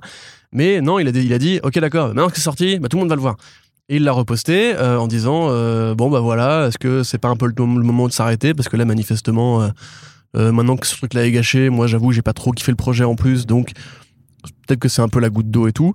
Et ensuite, il a mis à jour son poste en disant que Archie Comics l'avait contacté en lui disant qu'il n'avait pas le droit de poster la couverture, qu'il n'avait pas les droits sur cette couverture-là, et que ce faisant, euh, il était débarqué du projet. Alors après ça, du coup, euh, bataille de communiqué de presse, Archie Comics dit que Rob Liefeld effectivement n'assurera pas euh, la finition du numéro 1, donc de Mighty Crusaders 2. The Shield hashtag 1. Et euh, Rob Liefeld de son côté dit qu'il est parti, mais qu'il a aussi été viré. Donc c'est une sorte de, de, double effet qui se coule, c'est-à-dire que lui il dit moi j'ai proposé à ce que euh, je finisse le numéro, on m'a répondu non, ne le finis pas, et du coup j'ai démissionné. Sauf qu'en fait si on lui a répondu, si on lui a répondu non, ne le finis pas, ça veut juste dire qu'il a été viré. Donc alors ça c'est intéressant. Par contre c'est qu'est-ce qui se passe maintenant? Parce que Archie a communiqué et a dit que euh, le numéro emploierait bien les pages de Rob Liefeld. Donc tu peux te poser la question de mais comment c'est possible? Parce que si techniquement il n'a pas fini le numéro, qu'est-ce qu'il n'a pas fini? Est-ce que ça veut dire qu'il y a des pages qui vont sauter? Est-ce que ça veut dire qu'ils vont proposer une fin plus abrupte? Est-ce que ça veut dire qu'ils vont couper des pages au montage? Tu vois, un peu, peu comme la Snyder Cut, on va dire. Euh, que là, pour le coup, ils, ont fait venir David Gallagher pour finir le scénario. Pas pour finir les plages, hein, c'est pas, un, dessinateur. Donc c'est un cas intéressant de euh, chaos de production, de, de réal viré du montage, un petit peu comme pour euh, le film du pédophile là euh, avec euh, avec le chanteur de rock que je citerai pas pour pas aller en prison, mais vous voyez de quoi, de quoi je parle. C'est typiquement, si tu veux, un truc qui est, qui est inédit, parce que c'est quand même très rare qu'un artiste soit viré en cours de numéro, mais qu'on garde quand même ses pages et qu'un mec vienne finir. Parce le qu'elles lui appartiennent pas, de toute façon, c'est un, c'est un, c'est un Non, travail c'est de du commande. Warfare, hein. tout à fait. Le personnage appartient à Archie depuis toujours et tout. Donc du coup, c'est encore une fois assez rigolo. Évidemment, Rob Liefeld dit ouais, bon, c'est pas grave, hein, j'en j'en- j'en veux pas et tout. Et après, tu fais la liste et tu te dis quand même que Rob Liefeld, il a été viré d'Image Comics par ses potes, qui en avaient marre de, le- de sa grande gueule et de son, sa gestion du budget. Qu'il a fait Awesome Comics qui s'est planté euh, financièrement parce que c'était banqueroute. Après ça, il s'est engueulé, enfin longtemps après, hein, il s'est engueulé avec DC et Marvel parce qu'il disait que DC faisait que du Batman et c'était n'importe quoi. Puis il s'est engueulé avec Marvel parce qu'il disait que bah, je sais pas, Deadpool était pas assez mis en avant ou je sais pas quoi. En fait, le mec, chaque année, vraiment, il a ce petit moment où il s'engueule et où il Mhm. claque une porte. Après, il finit par revenir parce que c'est Rob Liefeld et en fait. Bah, notamment avec bien Marvel, franchement, avec Marvel, c'était vraiment en mode, ouais, je claque la porte, machin, c'est mes derniers trucs et tout, tu parles un an après euh, pour, euh, pour Major X, et puis maintenant qu'il y a les 30 ans de Deadpool, il, tu sais, il fait, voilà. il fait 30 couvertures Évidemment. variantes et tout. Mon gars, tu l'aimes ton pognon quand même. Mais évidemment, évidemment. Mais c'est ça qui est fascinant avec ce gars-là. C'est un peu. euh, C'est un époque- vrai ricain, quoi, il pense à la thune, c'est tout. À une vois. époque, je disais que c'était le Donald Trump des comics, mais en fait, Donald Trump, enfin, il est pas aussi méchant que Donald Trump. Par Ouais. contre, c'est vrai qu'il a ce côté euh, débile qui dit toujours une connerie. Tu sais, il est vraiment sur une connerie qui est plus grosse que lui. Du coup, ça dérape. Il s'engueule avec quelqu'un. On dirait qu'il est dans une autre réalité. Tu vois, une sorte de réalité- un peu toon. où En fait, tout le monde devrait adorer ce que fait Rob Liefeld et comprendre ce que fait Rob Liefeld, mais personne du coup comprend ce que fait Rob Liefeld parce que c'est Rob Liefeld. Et là, du coup, bah quand même, il a réussi à s'engueuler avec Archie Comics. Tu vois, c'est quand même, enfin, c'est des mecs. euh, tu, comment dire ils font de la merde en général. Tu vois, chez comics, c'est pas des mecs qui ont un niveau d'exigence ultra élevé et tout. Donc, qu'il ait réussi à s'engueuler avec eux, c'est quand même un niveau assez impressionnant de, euh, de partage en couilles, tu vois. Mais moi, quelque part, il me fait toujours autant rire. J'avoue que c'est toujours amusant de voir Rob Liefeld annoncer sur un truc et savoir que six mois après, il y aura un bail de. euh, C'était un peu bizarre quand même, le mec il était un peu bizarre et tout, on n'a pas compris ce qu'il nous voulait, etc. Et là en plus sur un projet de super- de super-héros qui allait, qui allait aucune chance d'a- d'aller vraiment très loin, tu vois. Donc, Bah, on euh, verra bien si ça va quand même un petit peu. Non, non, ils ont euh, annulé la mini-série. là. Ah, tout, oui, Ouais, ok. Ils ont dit, parce que c'est une mini-série en 6, Ouais, et ils ont dit, avec, euh, un peu comme Defender, c'est une mini-série de, numéro 1, ouais. et ils ont dit, bah, ça, on va s'arrêter au premier On numéro. va faire juste un one-shot anniversaire. Donc le mec fait annuler une série avant le premier numéro, et ça, je trouve ça fabuleux. Très bien. Bon, euh, plutôt que de parler de, des bras cassés de l'industrie, on se concentre maintenant un petit peu sur un joli faiseur de joyaux, Jeff Lemire, qui retrouve Tyler Crook dans l'univers de Black Hammer avec euh, la mini-série The Unbelievable Unteens. Ouais, alors, euh, ils s'étaient déjà croisés sur Cosmagog, enfin, Colonel Weird Cosmagog, donc Tyler Crook, qui est, euh, faut-il le dire, à tes souhaits, un dessinateur extraordinaire. Euh, les deux ensemble, c'est vraiment un super aliment de planète. Je, enfin, je crois que, je crois que tu aimes bien Tyler Crook, Tyler Crook, toi aussi. Oui. Ouais, très bien, c'est cool. Je, je suis ravi de le savoir. Et donc là, en l'occurrence, c'est pour un projet dérivé qui n'est pas forcément lié à grand chose de ce qu'on a déjà vu dans l'univers Black Hammer, contrairement à Colonel Weird, où euh, c'est l'histoire d'une nana qui crée des comics, donc qui a créé un comics avec une, une équipe de super-héros qui s'appelle The Unbelievable Huntins, qui va en convention, signe des, des numéros, etc. Et quand elle rentre à son hôtel, euh, sur le pas de sa porte, l'attend un, un de ses personnages qui lui dit euh, bah, what, the fuck is, euh, is real? Et euh, voilà, partant de là, effectivement, on va réaliser qu'évidemment, elle n'a pas inventé l'équipe, que l'équipe a existé, que c'était un truc qui a été viré de sa mémoire, etc. Le rapport auteur-fiction, The Unwritten, euh, Ouais, de ouf, Animal. Man, voilà, Multiversity, The Ultra, etc. Donc évidemment, c'était quelque part logique que Jeff Lemire allait finir par en arriver là pour l'univers Black Hammer qui depuis le début en fait mélange de la vraie vie des comics et de la vraie vie des personnages de comics pour faire une sorte de magma métafictionnel qui est toujours à la limite de soit de l'hommage, soit de la parodie, soit du commentaire en fait plutôt historique sur l'histoire des super-héros. Donc euh, là, en l'occurrence, j'avoue que l'équipe, ça a plus l'air d'être une sorte de X-Men ou de Gen 13 ou de Teen Titans, parce que c'est des jeunes héros dirigés par un mec un peu plus âgé, un petit peu comme la Doom Patrol ou comme les X-Men.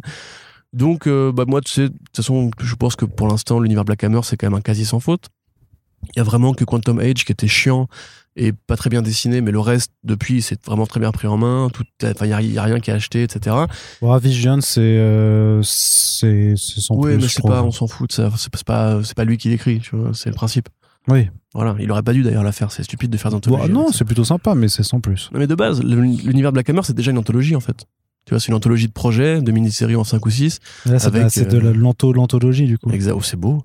Et euh, donc voilà, là en l'occurrence, ça revient. Le mec a toujours, est toujours aussi inspiré, trouve toujours la bonne idée, le bon artiste surtout. C'est vrai que c'est un petit peu comme Mark Millar, tu vois. C'est même si t'es pas forcément intéressé par ce qu'il va te faire, euh, t'es sûr qu'il va ramener un artiste qui va être euh, un putain de géant en fait. Et c'est vrai que depuis le début Black Hammer, bah t'as eu Tonsi euh, sur Skull Digger, t'as eu Emily Knox sur Toulouse. Là, t'as quand même Tyler Crooks qui est pas n'importe qui. Euh, t'as eu Matkin sur euh, Black Hammer 45. Enfin, c'est vraiment extraordinaire d'avoir ça dans le présent. On dit que euh, c'était mieux avant, etc. Je suis désolé, avant, il n'y a pas Black Hammer, donc c'est pas mieux avant déjà. Et euh, quand même, quel putain de génie que Jeff Lemire qui ne veut pas lâcher les super-héros, qui continue à revenir régulièrement aux super-héros, alors qu'il aurait tous les moyens du monde de faire comme beaucoup d'auteurs indés, c'est-à-dire de laquer la porte des, des super-héros et de se dire maintenant je vais créer des mondes de science-fiction et tout. Ouais, après, c'est ce qu'il fait un petit peu, du coup. Parce que ça, reste un univers de super-héros en Non, mais il renonce euh, pas à sa passion de la BD ouais. de super-héros. C'est-à-dire qu'au contraire, justement, il l'extrapole avec des commentaires ultra personnels sur, par exemple, Skull Digger, c'est quoi? C'est euh, comment est-ce que moi, euh, Jeff Lemire, avec ma peur de l'enfance et tout, je vois le personnage de Batman avec Robin, et c'est un truc qui est juste enfin, extraordinaire, qui, qui, qui mérite de trôner en- entre DKR et euh, euh, eh, Boucher avec John Paul Leon. Batman, créature de la nuit. Exactement, dans les reprises méta, justement, de ce que devrait être Batman et ce qu'il n'est pas, tu vois. Donc c'est trop bien. J'aime bien c'est euh, donc c'est de la frappe et puis bah, on imagine que ça arrivera forcément tôt ou tard chez Urban Comics une fois la publication VO achevée. On continue du côté du Image Comics avec un projet qui arrive qui a l'air d'être une d'une d'être l'une des petites dingueries de l'été en indé. Ça s'appelle Ecolands et justement donc c'est euh, écrit par W. Haden Blackman et dessiné par G.H. Williams 3 donc euh, l'équipe créative d'un fabuleux run euh, sur Batwoman qui avait été avorté en plein vol pour cause d'ingérence éditoriale de la part d'un Dan Didio et de DC Comics qui ne voulaient pas que des héroïnes se marient. Euh, alors l'argument c'était oui on veut pas qu'elles se marient c'était quand même un- assez curieux que ça tombe spécifiquement sur le cas de donc de deux héroïnes lesbiennes Euh, donc voilà ça avait été euh, mal reçu et puis l'équipe créative était partie en claquant la porte euh, puisqu'on ne les laissait pas faire selon leur direction alors que bah Ah, les SJW. Ouais, ouais, c'est ça. Euh, alors qu'en plus, c'était bah, c'était magnifique, puisque euh, bah, Williams 3, c'est aussi euh, Promethea, mais euh, sur Batwoman, euh, son découpage, sa sens de la mise en scène, son trait, ça, Mm, disons ça, c'est limite presque plus lui, l'auteur de Batwoman, que Greg Rucka en fait. Quand tu regardes bien, il l'a accompagné plus longtemps, il Oui, vraiment, et son trait a vraiment muté au contact de Batwoman. Bah, bah, bah, bah, clairement, de toute façon, je pense que c'était. euh, enfin. Il était metteur en scène vraiment, enfin il le faisait sûrement à la méthode Marvel, tu vois un petit peu. C'était quand même lui qui était le, le- le- vraiment le, le storyteller d'un point de Oui, vue. il euh, donnait des directions, enfin, il donnait ouais. de la direction de fond, et quelqu'un Ouais. écrivait les dialogues quoi. Et donc voilà, donc en février 2018, euh, quand il y avait encore l'Image Expo, tu te rappelles de l'Image Expo, Corentin? C'était sympa hein, quand il y avait plein d'annonces de, trucs, euh, de trucs indés. euh, C'était vraiment le, tu sais, c'était c'était le, le, le 3 de Image Comics. Tu Ouais, vois. Toutes les annonces étaient là, il y a que des séries bordantes et tout. Enfin, ramenez ça. Ouais, c'était vraiment vraiment très très Tu cool. m'entends, De- Todd? Ramène ça. Et donc en 2018, euh, donc il y a déjà euh, trois ans, ils avaient annoncé euh, leur prochain titre en creator owned, donc qui s'appelle Ecolands, une sorte de croisement de Alice au pays des merveilles euh, avec tout un tas d'autres imaginaires, hein, puisque vraiment. Bah, c'est un peu, je pense que le mot Ecoland en fait évoque peut-être un monde où les imaginaires se font écho, parce que c'est pas du tout que du conte de fées justement. C'est un truc où il y a, enfin, il y a plein d'autres. euh, ouais, mais les rempla- tout. renvoient clairement au Wonderland, quoi, tu vois. Donc, euh. Ouais, ouais, mais il y a aussi, tu sais, comme tu vas, tu vas le dire d'ailleurs, je vais te laisser finir. Ah, parce qu'on est donc aux côtés du, du, du petit chaperon rouge hein, de Hope euh, Red Hood, donc euh, euh, qui en fait a, a dérobé une, a dérobé une gemme magique qui appartient à une forme de sorcier tyrannique, et donc en fait va euh, va pérégriner en fait dans dans, dans ces univers euh, d'i- d'imaginaire où fourmis les loups-garous, les vampires, les cow-boys, les dieux romains ou même les gangsters, donc vraiment un, un truc vraiment qui foisonne de enfin, c'est un, porno d'imaginaire, tout, simplement, et qui aura la particularité en fait de euh, se proposer vraiment sur des planches qui sont en format euh, paysage et non pas portrait. Donc vraiment, euh, alors je dirais, je, je, vais pas dire jusqu'à dire que c'est du format à l'italienne parce que j'ai pas les dimensions en tête, mais donc vraiment. Williams qui essaie de former, enfin de, réa- de, réinventer un peu son découpage tout simplement et la façon dont on peut raconter les histoires dans ce mode de lecture, ça va surtout permettre de faire ouais, des découpages jusqu'à 14 cases en fait sur une bande en fait tout simplement euh, de, horizontale. Et il y a des euh, il y a déjà des planches qui ont été euh, montrées en preview et euh, comment vous dire Attention surprise, ça tue la gueule. Ouais non c'est c'est c'est c'est dingo vraiment pour pour le coup et je ferai même pas de, de blague là-dessus parce que c'est vraiment vraiment complètement taré. Et donc ça arrive voilà ça a mis des années à se faire et ben vu la tête que ça, a, on peut comprendre que ça ait pris beaucoup beaucoup de temps. Ça a l'air absolument somptueux. Euh, alors du coup ils vont vraiment ils ont pris le temps en fait simplement pour pouvoir sortir les trucs en, en mensuel vraiment quand à partir de ça démarre mais après j'imagine que ça dépendra aussi forcément du succès mais que la structure ça va vraiment être de faire arc après il y aurait sûrement une pause de un an puis le deuxième arc un petit peu comme euh, comme tous les titres indés euh, qui fonctionnent bien mais euh, sur lesquels les équipes créatives n'ont pas les moyens de tenir vraiment le mensuel pendant euh, pendant aussi aussi Et, et longtemps. limite, c'est décevant. Enfin, c'est décevant. C'est pas décevant, mais j'aurais bien aimé qu'il le fasse directement en roman graphique, du coup. Ah non bah, bah, Ah, si. Ça, t'imagines l'objet que ça aurait été? Mais ça, ça le sera Ça le sera. Du coup, mais, après, peut- peut-être que. Mais attends, mais on va déjà voir peut-être que les single issues seront aussi complètement fous. Mm. hein, parce que. Ou alors, ça se trouve, ça sera nul. Non, bah non. C'est comme, comme Jim Lee quand il avait fait c'est les planches que tu, que tu dépliais comme ça pour Superman. Unchained. Ouais. Tu sais où Ah tu oui, oui, c'était oui, affreux, naze. Parce que le pari, quand même, est assez ambitieux, mais il faut voir comment physiquement, tu vois, si t'as un bouquin qui, qui est large comme ça, plus large qu'à l'italienne, ça peut être aussi euh, bizarre. Ouais, mais, Après, moi, j'ai foi en Jet Williams 3, mais je suis assez quand même curieux de la proposition. ouais, bah en tout cas, ça a l'air- complètement dingue. Mais justement, enfin, Image euh, et tous les éditeurs ont besoin d'avoir des titres qui les portent et qui fassent venir les gens dans les comic shops. euh, le- la, BD en général a besoin d'expérience toujours. comme ça. Oui, non, mais je veux dire que particulièrement sur le modèle américain, sur le marché américain, euh, les éditeurs ont besoin de titres qui font venir pour acheter du single. Donc en soi, euh, passer ça directement en graphic novel par rapport à tout le temps qu'ils ont passé dessus, c'est juste pas un bon calcul financier non plus. hein. Tout à fait. Donc, Mais il- Tu sais, je pensais tout à l'heure, tu parlais de Sin City, c'était un peu pareil, Sin City. euh, Quand on regarde bien, Sin City, c'était vraiment un truc qui était vraiment révolutionnaire, je, tiens à le dire. Parce que même si effectivement à l'époque Frank Miller avait perdu un peu du trait qu'il avait classique, on va dire, euh, à la Marvel, il a quand même fait un truc qui avait jamais été vu avant, qui reste encore dans l'imaginaire collectif euh, aujourd'hui, qui a été repris, hein, même il y a, il y a plein de trucs qu'on qu'on repris ce style-là. Genre, je pense au. Je sais pas si tu connais le jeu vidéo Mad, World sur Wii U, Ouais, sur sûr, Wii, ouais. pardon. Ouais, ouais. Tu vois, par exemple, c'était vraiment un truc, euh, le noir et blanc, les découpages et tout. Et je pense vraiment que Williams, c'est un des mecs en qui j'ai toute confiance pour justement euh, créer ce nouveau milestone, tu vois, où on va dire, ok, d'accord, il y a eu euh, un avant, un après, il y a eu ce mec qui a essayé de faire un truc qui est rentré dans l'histoire de la BD.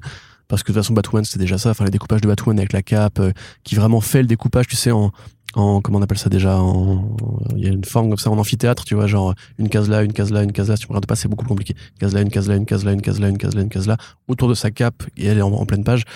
Déjà de base c'était extraordinaire et ça méritait justement d'avoir un format un peu plus varié pour euh, profiter du truc.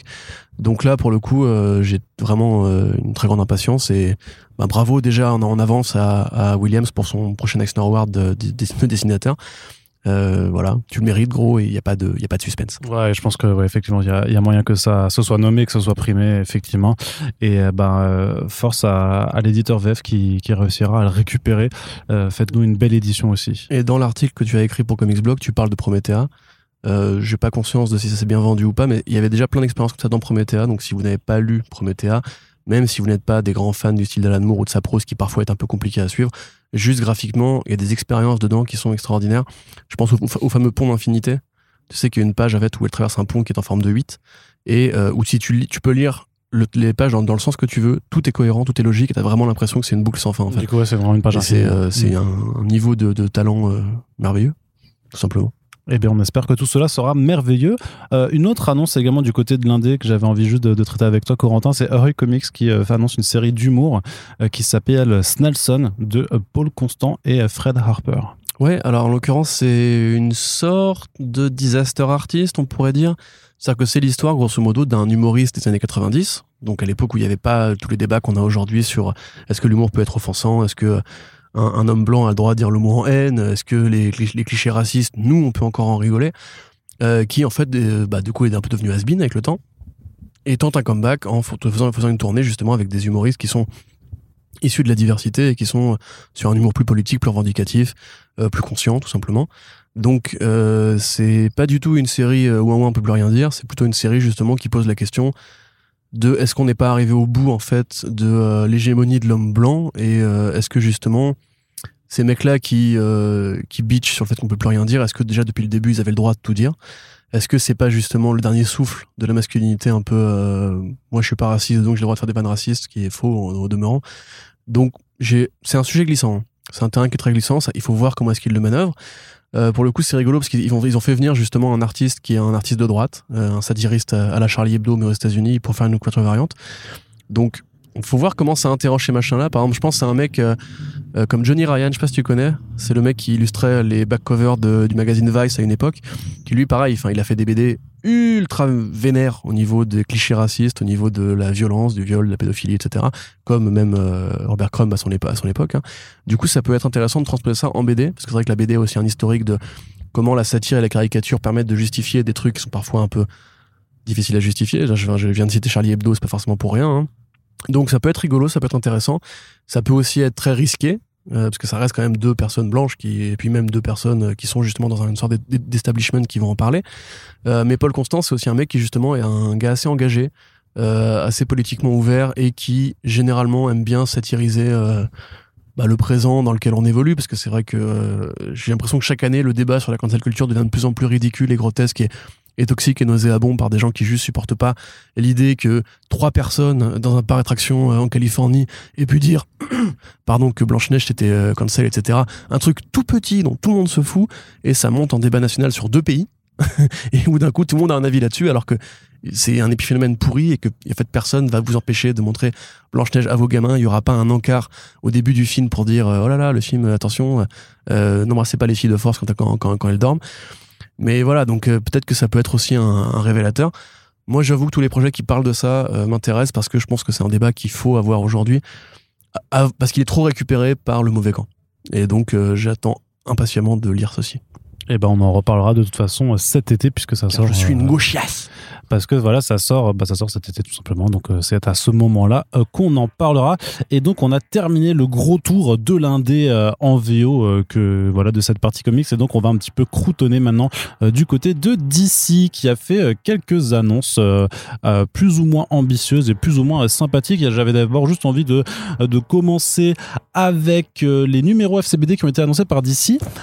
pourquoi par eux? Puisqu'en fait DC Comics depuis maintenant une bonne année en fait c'est a rompu ses euh, activités de professionnels avec Diamond Comics qui était le principal distributeur enfin qui ouais qui était puisque ça ça ne l'est plus maintenant. Ils ont plus ils ont un peu moins le monopole depuis que justement DC les a quittés et Marvel aussi pour aller chez euh, Penguin Random House. On vous avait déjà on vous en avait déjà parlé dans un précédent front page.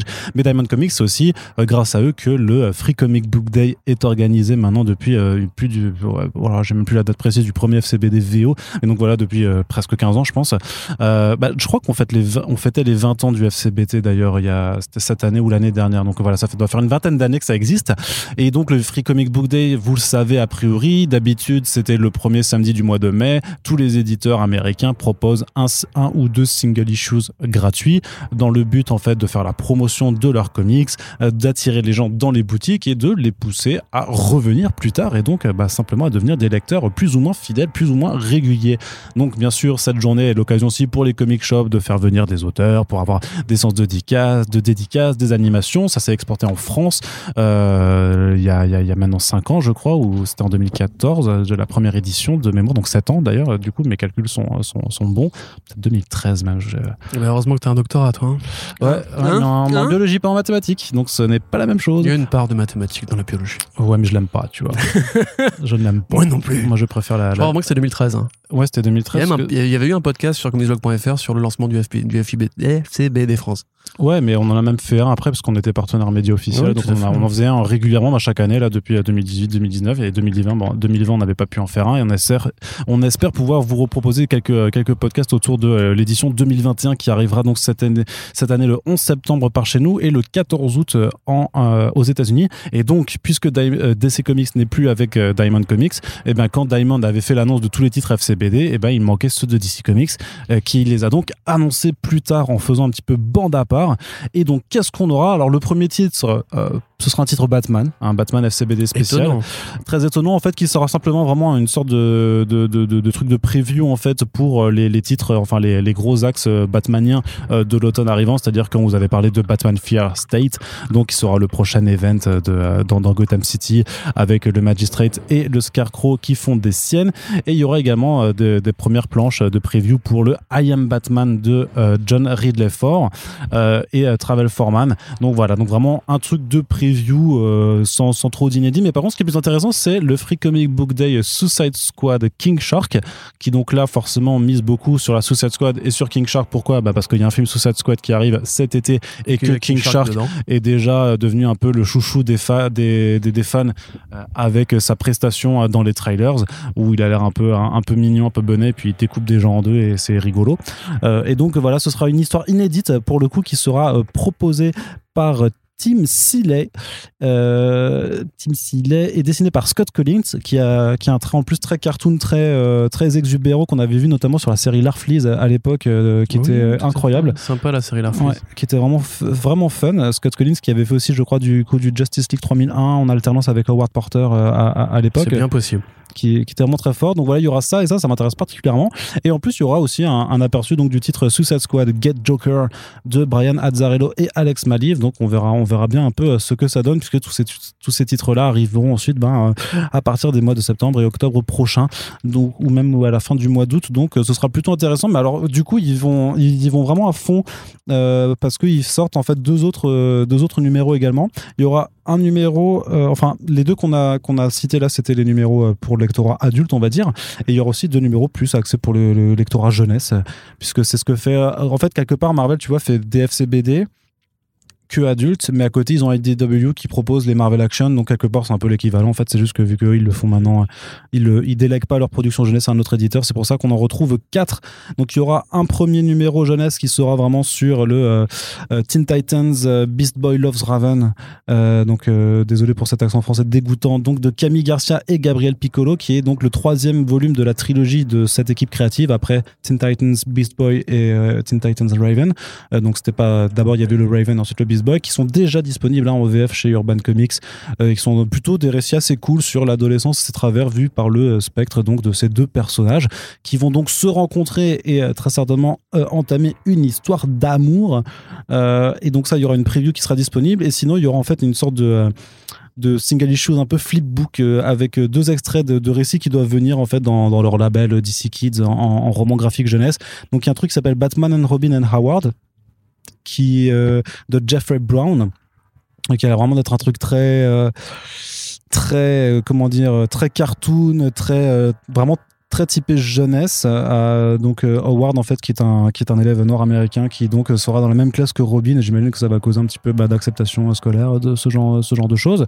Et l'autre par contre de euh, un, titre qui s'appelle Amethyst Princess of Gem World donc de Shannon Hale et Dean Hale avec Asia Fullmore au dessin et ça ça a l'air super joli. c'est un titre enfin c'est décidé c'est un dessin de manga un petit peu animation très vraiment très connoté un petit peu ouais c'est ça un peu kawaii avec tu ces personnages avec les grands yeux et tout ça.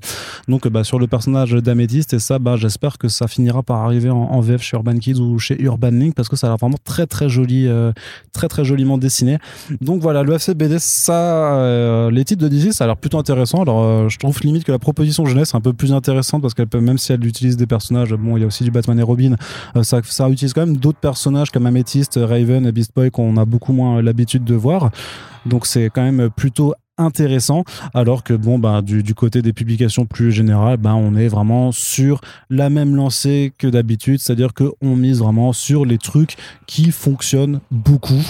Euh, Corentin on aborde aussi les sorties euh, du Black Label et justement bah, il a, ils ont annoncé du Joker encore avec The Joker euh, Puzzle Box qui est donc une mini-série de Matthew Rosenberg qui grosso modo alors se, se, veut être vraiment comme une forme de, de titre un peu interactif puisque le Joker propose une énigme en fait à au commissaire Gordon. Et euh, en fait, les lecteurs vont devoir euh, bah, essayer de trouver la solution de cette, de cette énigme, de cette enquête euh, avant, bah, avant la fin de l'histoire. Et ce qui est amusant, c'est qu'en fait, ils vont proposer une version numérique un petit peu en amont de la publication papier. Et dans cette version numérique, il y aura des indices en fait pour aider les gens à déceler l'enquête. Et quelque part, bah, ces gens-là pourront ensuite aller spoiler les personnes qui auront attendu la version papier. Mais sinon, voilà, ça fait du coup deux séries consacrées au Joker en même temps. Là. Ouais, euh, bah après, en l'occurrence, c'est peut-être plus du domaine de l'anthologie déguisée, on va dire, euh, avec un concept. Donc, parce que c'est plusieurs artistes qui vont se relayer à chaque numéro avec des histoires qui, comme tu l'as dit, euh, n'ont pas l'air d'être mêlées entre elles, mais il y a la grande trame de fond, etc. C'est ça. À la fin, ce sera, à la fin, tout sera lié. Voilà, donc ce qui, est à la fois intéressant et pas forcément très original. Enfin, je sais qu'il y a une sorte maintenant de, de nouvelle, euh, nouvelle, pas tendance, parce que c'est quand, même- c'est quand même encore assez rare, mais je pensais à, tu sais, euh, You Are Deadpool euh, ou au numéro de, sur euh, Carnage. Ouais. Pareil, il y avait une sorte de livre dont vous êtes le héros. Ouais, bah, c'était le même auteur, c'était Halloween qui avait déjà fait You Are Deadpool, qui faisait juste la petite histoire You Are Carnage. ouais. Voilà, donc du coup, il y a une sorte de voilà de d'envie de, enfin, de faire participer les lecteurs à, à l'appareil créatif. C'est un petit peu aussi le cas pour Round Robin, tu vois. C'est une envie de- d'essayer de créer des liens de, de proximité entre le lectorat et, euh, et l'éditeur. Moi, j'avoue, Rosenberg sur le Joker, je suis pas très sûr. Je sais pas. Même si c'est bien repris avec euh, Grifter. avec Grifter, tout à fait. euh, J'ai toujours un peu de mal à considérer que c'est un mec qui pèse aussi fort que on les Big Two aimeraient qu'il pèse. Donc faudra voir. Les artistes invités sont plutôt intéressants. Le concept euh, a peut-être vocation à durer, donc faut, faudra voir effectivement comment ça rend. Mais c'est un petit peu comme Batman World. euh, J'ai l'impression que c'est une sorte On- de façon d'habiller les anthologies avec plus que de l'anthologie. Spoil pas, parce que j'allais, j'allais en parler après de, de Batman The World. Hein J'allais en parler après de Batman The World. Donc là, t'as un, peu, pas grave. t'as un peu spoilé le déroulé quand pas même. C'est pas grave du tout. Bah, les gens là sont. Oh, il a spoilé le déroulé et tout. Ils, sont, si. ils sont mode genre ah bon vous parlez de Batman the World? Putain Mhm. j'ai hâte. Ah, Tu super. vois ça s'appelle du teasing. Mhm. Exactement. Donc ouais, non, je pense qu'il y a vraiment une façon, comme il y a beaucoup d'anthologies en ce moment, et quelque part ils y tiennent, tu vois, avoir un numéro, un artiste, peut-être parce qu'il y a des économies d'échelle qui marchent mieux pour eux dans ce, dans ce sens-là, ou que c'est, ça permet d'éviter les retards, ou je sais pas quoi. Bah, c'est pas ça, c'est que techniquement, si tu compiles les histoires dans des anthologies, euh, tu évites les. Les, Bah, plutôt que de les tu imprimer. évites les flics, Non, plutôt que de les imprimer Tu tu sais, sur des tu fais- numéros séparés, tu fais des économies sur les couvertures en tu fait. évites les embouteillages. Tu fais des économies sur les couvertures Ouais. Voilà. Tout à fait. Bah voilà, donc il y a des économies d'échelle qui sont avantageuses pour eux. Donc euh, voilà, c'est une façon, je te dis, de trouver un nouveau, nouvelle accroche. Moi, j'avoue, le Joker, je commence à en avoir un peu plein le cul. Il y a d'autres. Le, le, le, le, le Riddler, ça aurait été intéressant, par exemple, là, Mm. puisque c'est une puzzle box. Ouais. Le Joker ne fait pas des, des énigmes compliquées. Le Joker fait des blagues. C'est le principe du Joker. Ouais, là, peut-être que pour ce le sera coup, une je- enquête, en- ce sera peut-être une enquête en forme de, de, de blague. À la fin, tout sera. Ouais, tout ça, tout ça sera. En fait, en fait, il y aura, all il y a aura joke, aucune Adrian. Voilà, et la blague finale, c'est genre, mais en fait, non, toutes les histoires, c'est pas lié entre eux, c'est juste une anthologie. Et vous avez payé 5 dollars à chaque fois. Non, mais tu vois, je trouve ça un peu con. En fait, le Joker, comme tu dis, il y a, il y a Get Joker avec Suicide Squad, il y a euh, la série The Joker, il y a, ça- y a ce machin-là. Il y a eu Joker War, je commence à en avoir un peu ras la couenne du Joker, on a assez vu le Joker, là il n'y a pas de film qui justifie la- l'arrivée du Joker. Bah, Par justement, contre, il y a le le- Riddler qui arrive dans The, Bat- dans The Batman. C'est le moment de mettre du Riddler en avant. Bah, L'année prochaine, ouais. ouais, mais enfin, c'est d'ici le moment quelques de- mois, ou mettre le Riddler en avant. d'ici d'ici l'automne, quoi. Tout à fait. Mais, mais justement, sur Joker, c'est l'Hollywood Reporter qui affirme encore et toujours que, euh, Joker 2, ouais. que, que Phillips a signé pour coécrire Joker 2. et Là, du coup, c'est toi qui spoil le déroulé. Non, parce que j'allais pas en parler. parce Ah, tu voulais pas en ça parler reste- Bah non, parce qu'il reste tout seul à l'annoncer, et puis voilà. euh, D'accord, ok. ouais, je sais pas. Bah, tu, bats les tu- tu veux mon avis là-dessus? Ouais, vas-y. Pas faire une suite à Joker. Ouais. C'est- Non, non, rien à faire, c'est Oui, oui. un one shot très bien, il n'y a pas besoin de. Faites plutôt un autre film sur un autre personnage que le Joker, façon Joker. Faites un film sérieux et avec euh, des bons acteurs sur double face. C'est intéressant. Voilà, il y, a- il y a moyen de s'amémuser. Très bien. Et du coup, du côté de, de, de DC Comics, on annonce également une mini-série Superman versus Lobo en DC Black Label. C'est écrit par Tim Seeley et Sarah Beatty, donc le duo à qui l'on doit déjà euh, Money Shot chez, Mhm. euh, chez, chez Vault Comics et qui arrive en, en français chez, euh, chez Comics Initiative. Et euh, c'est dessiné par Mirka Andolfo. Et du coup, bah, le, le, le- Mais pas que Si Non, non, c'est si, si, c'est que. Ah ouais, ouais, d'accord. J'ai pas reconnu son trait. sur Bah non, mais parce que ça, ça dépend en fait de- du temps qu'elle y passe ou de si c'est elle qui l'encre ou chez- enfin, si c'est elle qui s'encre ou pas ou en fonction de la mise en couleur. Mais c'est vrai que parfois le, le style est un petit peu un petit peu particulier. Mais euh, mais si quand même quand tu revois les quand tu vois les planches. Après on n'a plus trop l'habitude. Enfin. Toi, je sais pas, parce que tu l'as surtout lu en indé, je pense, donc tu l'as pas forcément vu beaucoup, beaucoup. ouais. Euh, chez DC, elle avait fait pas mal de, de bombshells, notamment. Donc, euh, bah, à, à voir ce que, ce que ça donnera. Après, c'est c'est bien juste pour le principe. Même si je comprends pas pourquoi ils insistent un peu plus sur Lobo, parce qu'il a déjà aussi une autre mini-série avec sa fille euh, Crush euh, qui, qui démarre prochainement. Euh, mais voilà, de voir Superman versus Lobo dans un titre a priori, vu l'équipe créative, je pense que ce sera plutôt de, de la rigolade, quoi, que ce sera un peu de la, de la, de la parodie ou je sais pas avec bah, avec Lobo. De toute façon, tu t'attends à ce que ce soit Oui, c'est peu. euh, rarement un truc d'être serious. Ouais, c'est ça. Et, et, et donc voilà, enfin juste euh, du coup, euh, bah, le dernier fils de Krypton contre le dernier fils de Charnia.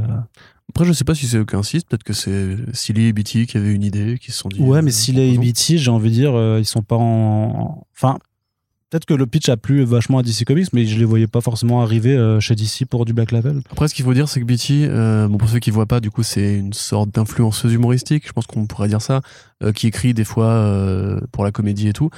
Donc, Money Shot, c'était, pardon, son premier comics avec Tim Seeley, enfin, son premier comics point et avec Tim Seeley. Euh, donc, comme elle a quand même une très grosse communauté, là, on- ça se compte en centaines de milliers de followers, euh, peut-être qu'il y a un truc. euh, Ah, c'est du comics d'influenceuse, voilà. tu crois Bah, pas forcément ça, mais je veux dire que ça a pu débloquer s'ils avaient cette idée-là. DC s'est dit, bah voilà, elle, elle nous fera la promo parce que c'est une meuf qui pèse de ouf sur les réseaux. Peut-être qu'il y a un bail comme ça. Hein, c'est... Ok, très bien. Après, moi, je suis content. Je, une série comique avec Super, Superman et Lobo, je suis chaud. J'ai bien aimé Money Shot. Donc, euh, puis du Black Label humoristique, c'est vrai que c'est encore un peu inédit.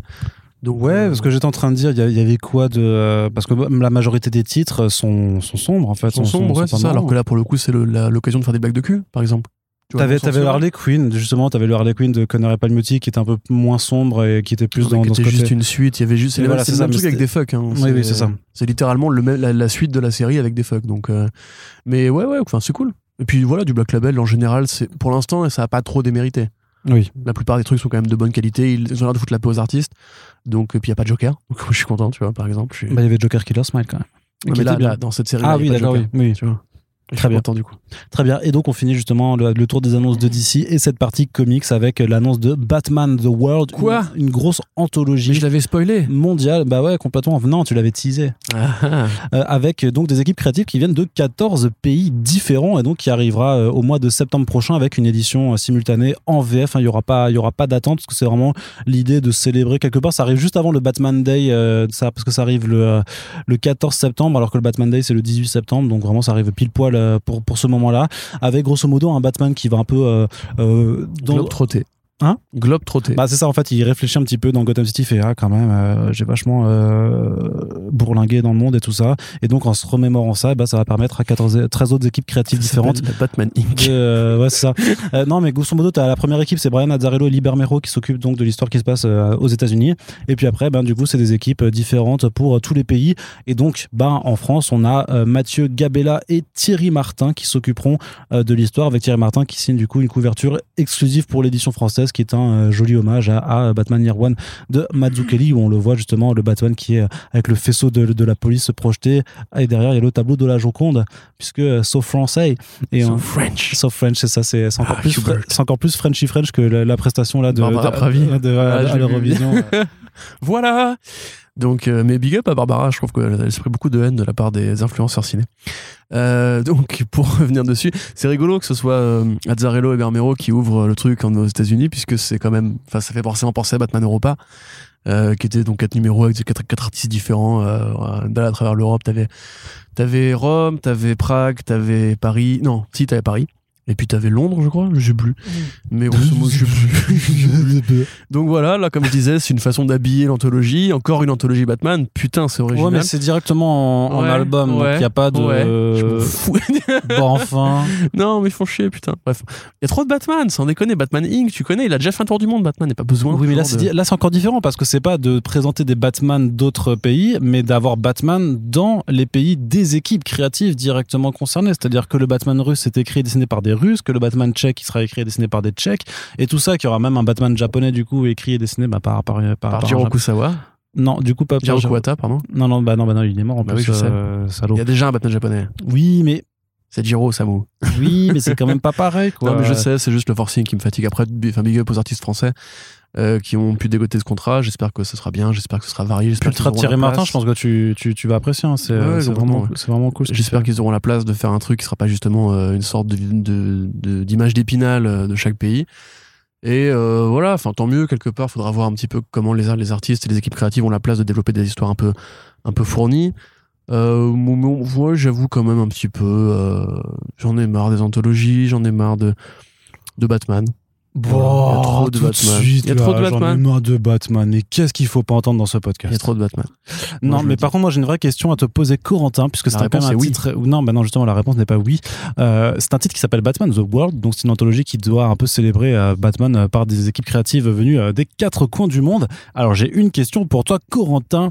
Top, je suis euh, le continent qui n'est pas représenté dans l'anthologie Batman The World. Je suis, je suis. La réponse est l'Afrique. Oui. Ouais, surprenant. Alors que pour l'instant, on en- enfin, c'est marrant, on en parlait avec euh, Beaujouan qui nous disait qu'il y avait vraiment une sorte de Nollywood de la BD actuellement euh, bah, au Nigeria, je crois d'ailleurs.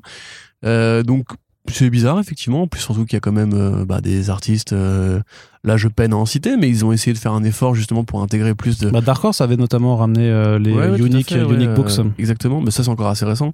Mais non, je pensais plutôt au fait qu'ils essayent d'intégrer des artistes et des scénaristes noirs depuis quelques années maintenant pour faire de la place. Euh, C'est souvent noir américain, quoi. C'est plus que, que vivant réellement dans un pays d'Afrique. Mais je pense que peut-être que le marché de la BD est pas aussi gros euh, pour le lecteur plutôt que les créateurs sur place. Et que tout simplement, bah, ils ont peut-être un peu de mal à imaginer qu'il y ait un, un terreau euh, pour vendre à ces artistes, enfin, à, ces- à ce, public-là. public, ouais. Mais c'est vrai quand même que bon, euh, pff, des, centaines, des centaines de millions d'individus qui sont comme ça gommés de la cartographie Batman, je trouve ça un peu bizarre. Il y a un Batman australien? Euh, pas austra- euh, australien, je me rappelle plus. Non, je crois pas qu'il l'ait fait. Ça s'appelle. Néo-zélandais? Est-ce que l'Océanie est représentée, Arnaud? Ah, c'est vrai qu'il y a aussi l'Océanie, peut-être, effectivement. Est-ce que l'Antarctique Mais après, vu que l'Australie, c'est des, c'est des ricains qui Il y a ont- Batman avec des, des pingouins et des manchots. Non, mais c'est vrai que l'Océanie n'est pas représentée non plus, alors, euh, du coup. ça, Ah ouais euh, Bah, mais parce pas un, qu'attends, petit, t'as un petit République- artiste, un petit Tom Taylor, non Je sais pas. Oui, oui, bah oui, mais Tom attends. Taylor, c'est un, mec sympa. hein. République pas très tchèque, connu, mais, euh, Turquie, Mexique, ouais, mais Turquie, ouais, Mexique, Brésil. Non, je savais qu'il y Après, avait. non, mais l'Am- l'Amérique du Sud, c'est trop facile. Il y a, il y a 40 artistes Il y a qui la, la. Corée, mais la Corée, non, c'est en Asie, c'est pas en Océanie. Euh, Chine, ils ont trouvé des artistes chinois. Je sais pas si du coup ils vont devoir faire avec Euh, la, évidemment, non mais la censure du, du pays par Ah rapport bah oui, à bah ça. euh, oui. S'ils veulent le vendre sur place, il faudra bien. hein. Russie également, Pareil, la censure. Japon. Non, c'est vrai qu'il n'y a pas d'Océanie, du coup j'ai des mauvaises langues. Euh, voilà. il n'y a pas que deux continents, aussi, donc euh, euh, DC fait un doigt à plus d'un milliard de personnes. c'est comme ça qu'on va terminer cette partie euh, comics Corentin et on va aborder tout de suite la partie série, télé- série télévisée avec une petite annonce là qui nous parvient plutôt cool de la part de Netflix qui fait une série d'animation qui s'appelle qui s'appelle Mech Cadets qui est donc une adaptation des comics Mech Cadet You qui Mech en Academy, tu veux dire voilà. plutôt la série animée? Hein La série animée ne s'appelle pas Mech Academy Non, ça, non. Mech Academy, c'était le titre français du coup, qui est Ah, lorsque les, comics avaient été euh, importés en VF dans euh, Feu, le label Paperback de Casterman. Euh, c'est un titre donc de Greg Pak et de Takeshi Miyazawa, qui grosso modo est un mix entre euh, Pacific Rim et Harry Potter à l'école des sorciers, puisque grosso modo, on te t'explique dans un monde que voilà les des, des extraterrestres envahissent la Terre. Donc c'est une école de kaiju. Enfin, c'est une école de Jaeger, je veux dire. Ouais, c'est ça. C'est ça, voilà. c'est pas. Hyper bien. Non, mais en vrai, c'est Je hyper- sais, mais je l'ai lu en plus. Bah oui. Tu, tu- Harry Potter et Pacific Rim, en fait, il y a plein de mangas qui sont des mangas sur les écoles de, de mecs, tu vois. Mm. Je sais pas si tu connais Evangelion. tu connais pas Evangelion? Oui. C'est super bien. hein. Oui, bon, euh, C'est un peu le Sandman japonais. si on peut si on peut plus faire de de de Marketing, de marketing, marketing facile fusion, ouais. quoi tu vois c'est ça. Non mais oui c'est vrai c'est vrai que du coup c'est Evangelion aussi quoi mais en, en moins sombre quand même parce que bien Evangelion c'était quand même particulièrement euh, c'est des adolescents plutôt plutôt plutôt joyeux alors que Evangelion je me rappelle quand même que euh, c'est quoi c'est Shinji qui Ouais, tout à fait. Qui Ouais. était un peu en dépression nerveuse pendant Ouais. tout le manga. Ça. je me rappelle que c'était c'était pas la lecture la plus agréable de, de mon adolescence. Euh, mais donc, voilà, donc il y a des kaiju qui arrivent de l'espace. En réponse, en fait, il y a aussi des robots géants qui arrivent euh, de l'espace et qui, si tu veux, en fait, euh, choisissent euh, un, un- un être humain pour être pour le pilote, pour être piloté. Et bah, en fait, dans dans cette Mech Academy, dans, dans l'école de formation de, de ces pilotes, euh, bah, le fils de la concierge, en fait, bah, il rêverait d'être un d'être un pilote. C'est un peu le Sacha de Pokémon, tu vois. C'est il rêverait d'être le meilleur le meilleur pilote euh, et parcourir la terre entière, mais euh, il n'est pas de sang royal et tout. Et enfin, il n'a pas la caste sociale, donc il a priori il est juste condamné à récurer les boulons euh, de ces robots. Sauf que Comme dans Bienvenue à Gataka. Sauf que un beau jour, eh ben, un robot va le choisir envers et contre tout, et donc bah du coup, il va être un peu le. C'est pareil. C'est pour ça que je dis Harry Potter, c'est parce que c'est vraiment le moldu, enfin le mec, euh, le, le- enfin le, le, le paria qui a pas été élevé par les sorciers, mais qui se retrouve intégré dans l'école et qui est un peu, voilà, au début, qui est un peu à- un petit peu à part. Bah là, c'est pareil. En fait, on va très, on apprend bah, qu'il est le plus doué, alors qu'à la base, ben personne ne veut forcément, euh, forcément de lui. Et, et donc c'est super bien. C'est en trois tomes chez euh, chez Paperback. Donc du coup, vu que le label s'est arrêté, je sais pas si c'est possible de les trouver facilement euh, parce que c'est un très beau comics.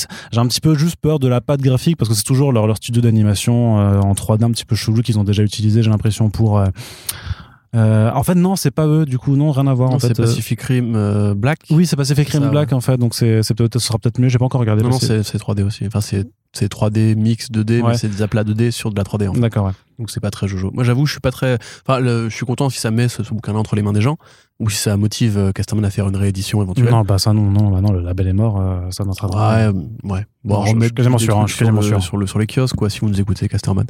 Mais euh, voilà, après, derrière, moi, le côté animation 3D avec des monstres géants et tout. Déjà, je suis pas très fan quand les Japonais font ça. Euh, je pensais notamment à Knights of Sidonia, qui est un super animé. Ouais. Mais, d'ailleurs, qui est très bresson aussi, mais euh, qui, pareil, il a, des scènes de combat euh, en putain de 3D, ou 3D avec aplat, encore une fois. Et non, stop, quoi. Enfin, j'ai revenez à putain de Gundam. Le film Gundam, euh, Charge Counter Attack, ça reste des combats de, euh, de Jaeger, ou plutôt de mecha, dans l'espace avec de la vraie deux, dimensions, des dessins qui bougent, et ça, y a rien de mieux, putain de merde.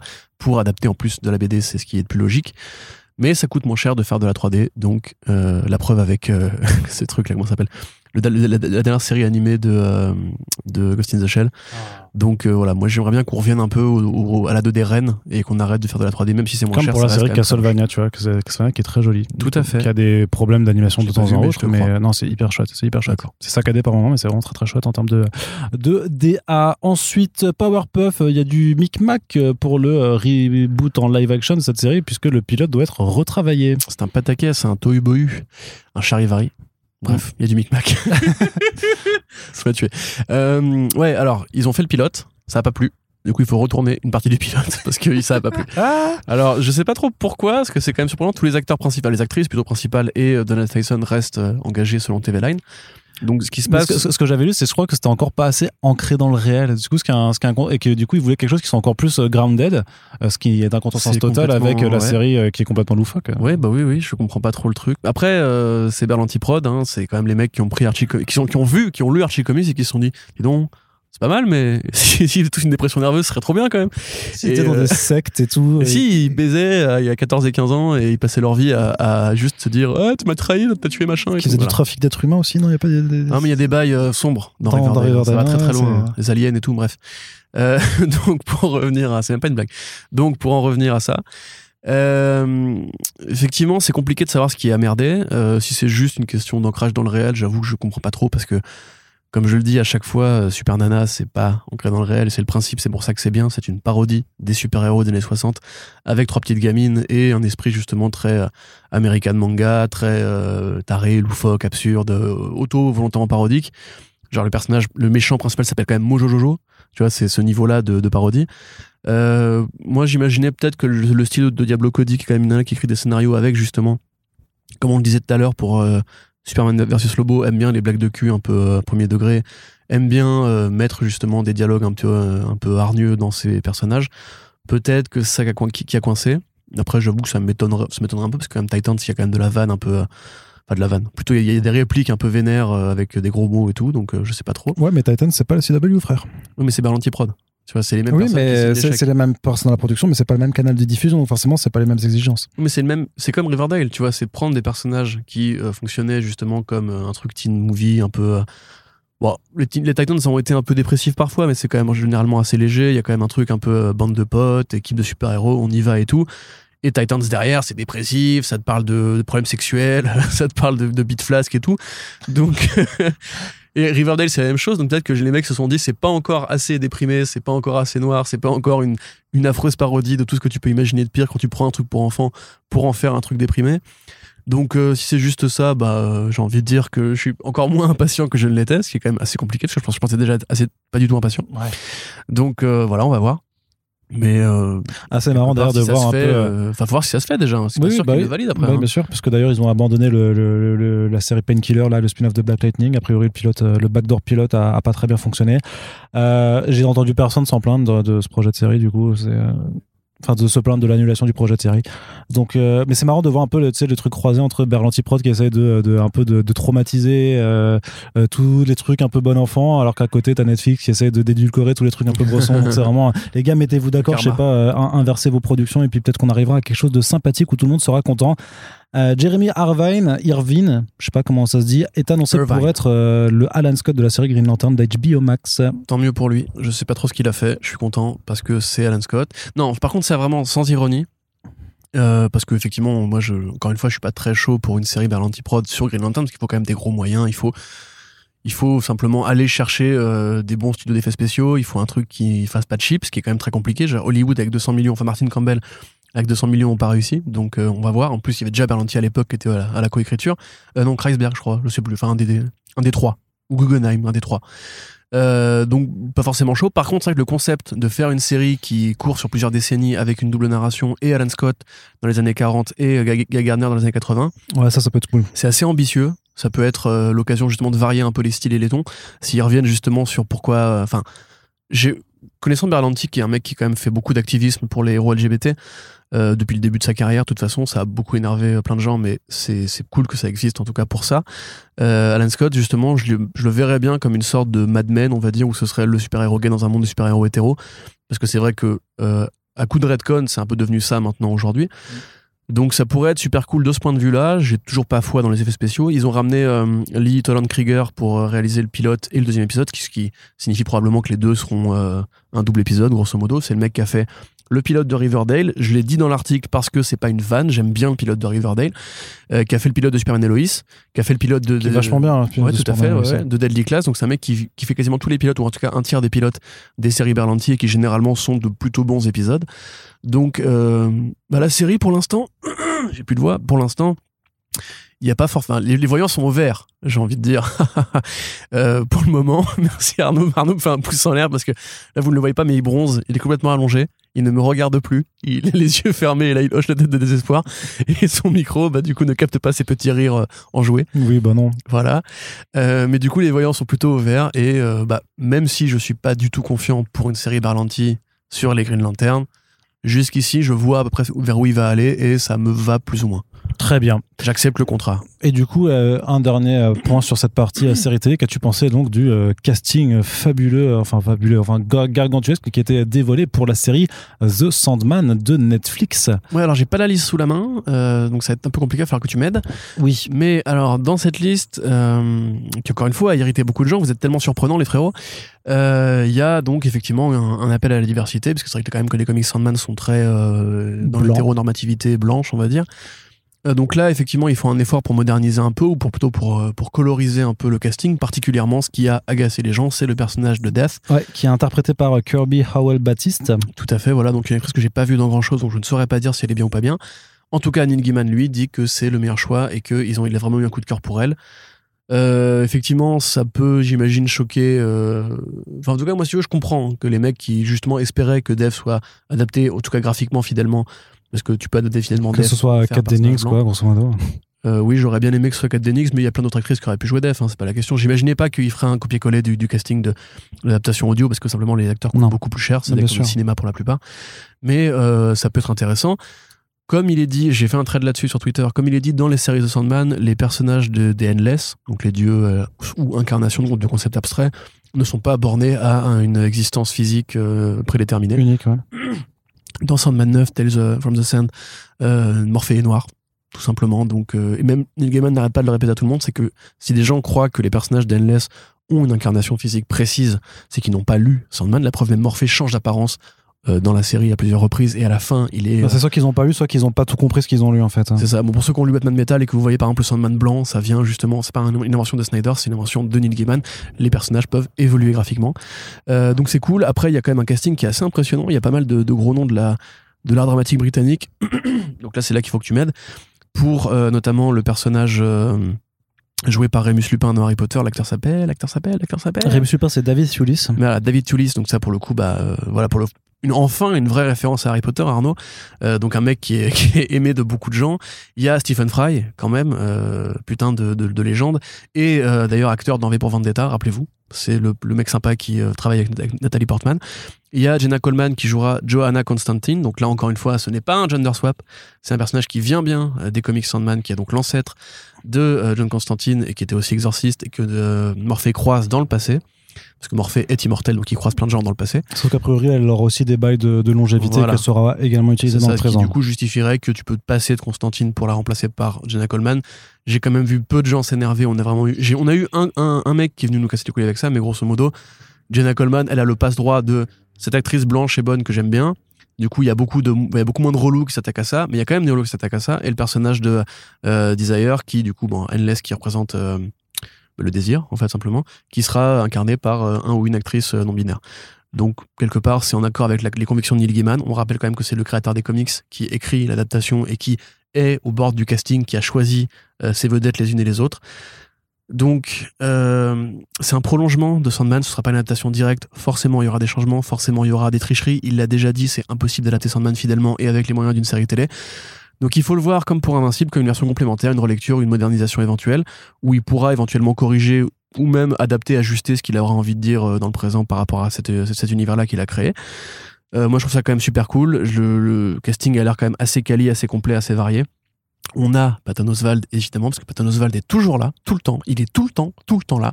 Et il jouera Matthew Cable, alias Matthew Le Corbeau, euh, personnage très important de la série The Dreaming.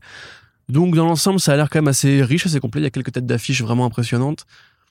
Comme pour la série Green Lantern, je ne suis pas favorable à l'idée qu'on adapte, le Sandman. Pour moi, c'est d'abord une, bande dessinée. Il n'y a pas besoin de faire l'adaptation de Sandman pour le faire kiffer.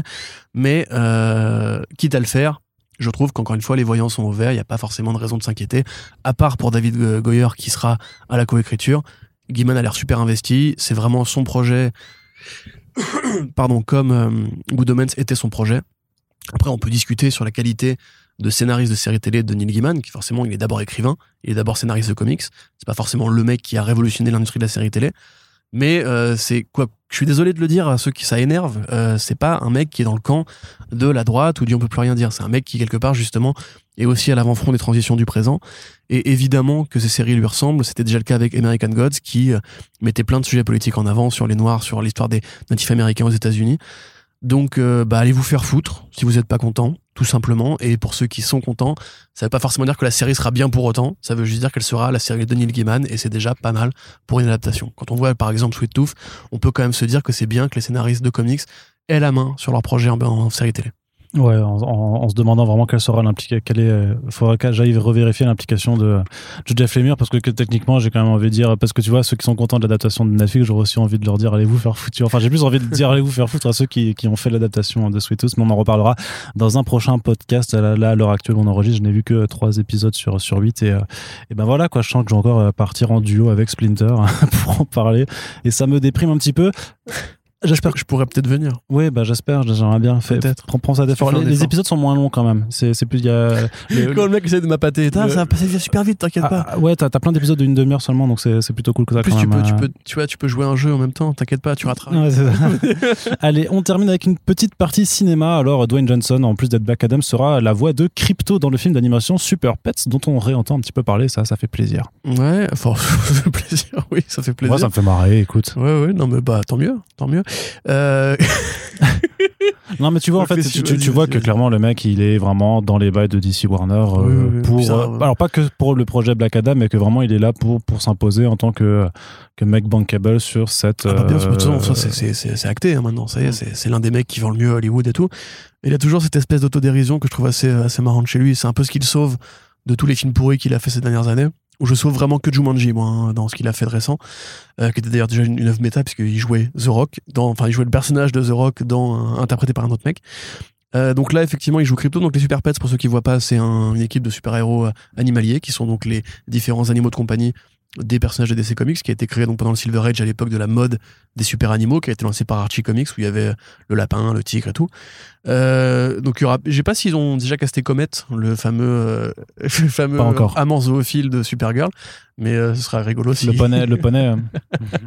Lisez le bouquin d'Octavie Fournier si c'est pas encore fait sur les, les super héroïnes et Supergirl.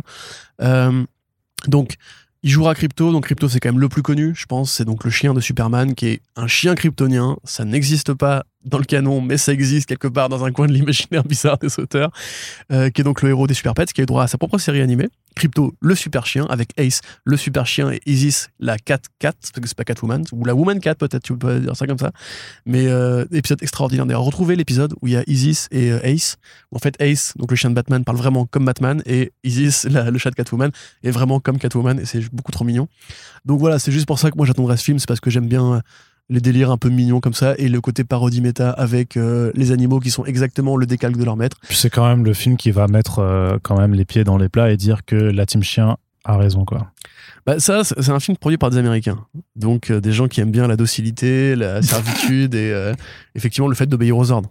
Donc tu vois, la team chien effectivement sera toujours forcément gagnante aux États-Unis, qui est donc un pays de fascistes, alors que la team chat, qui sont donc les libres penseurs, les indépendantistes et les communistes, seront toujours gagnants euh, dans la réalité du monde. Tout à fait. La preuve, les fachos ont des chiens. La police a des chiens. L'armée a des chiens. L'armée a pas de chat. Bah, tu te rappelles pas des, des y a pas avec, de- euh, des brigades félines, ça n'existe pas. hein. avec Hitler 4 là Tu te rappelles pas du, du chat Hitler? Hitler 4. Ouais, c'était un mème des années là de, de, Ah non, de j'ai la décennie dernière. Ah, je te montrerai, c'est marrant. C'est un, chat qui a une, qui a une moustache de, de Hitler, c'est trop marrant.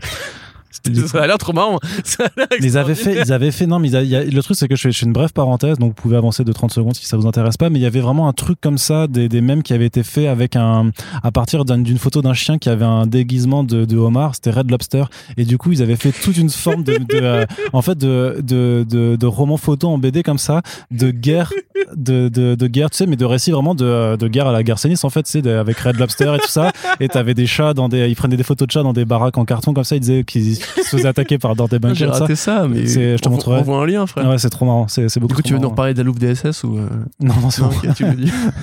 Allez, on continue dans l'animation. Par contre, avec un projet qui est complètement what the fuck. J'ai même pas compris ce que c'était. Je vais te laisser m'expliquer ce que c'est le Teen Titans Go Sea Space Jam.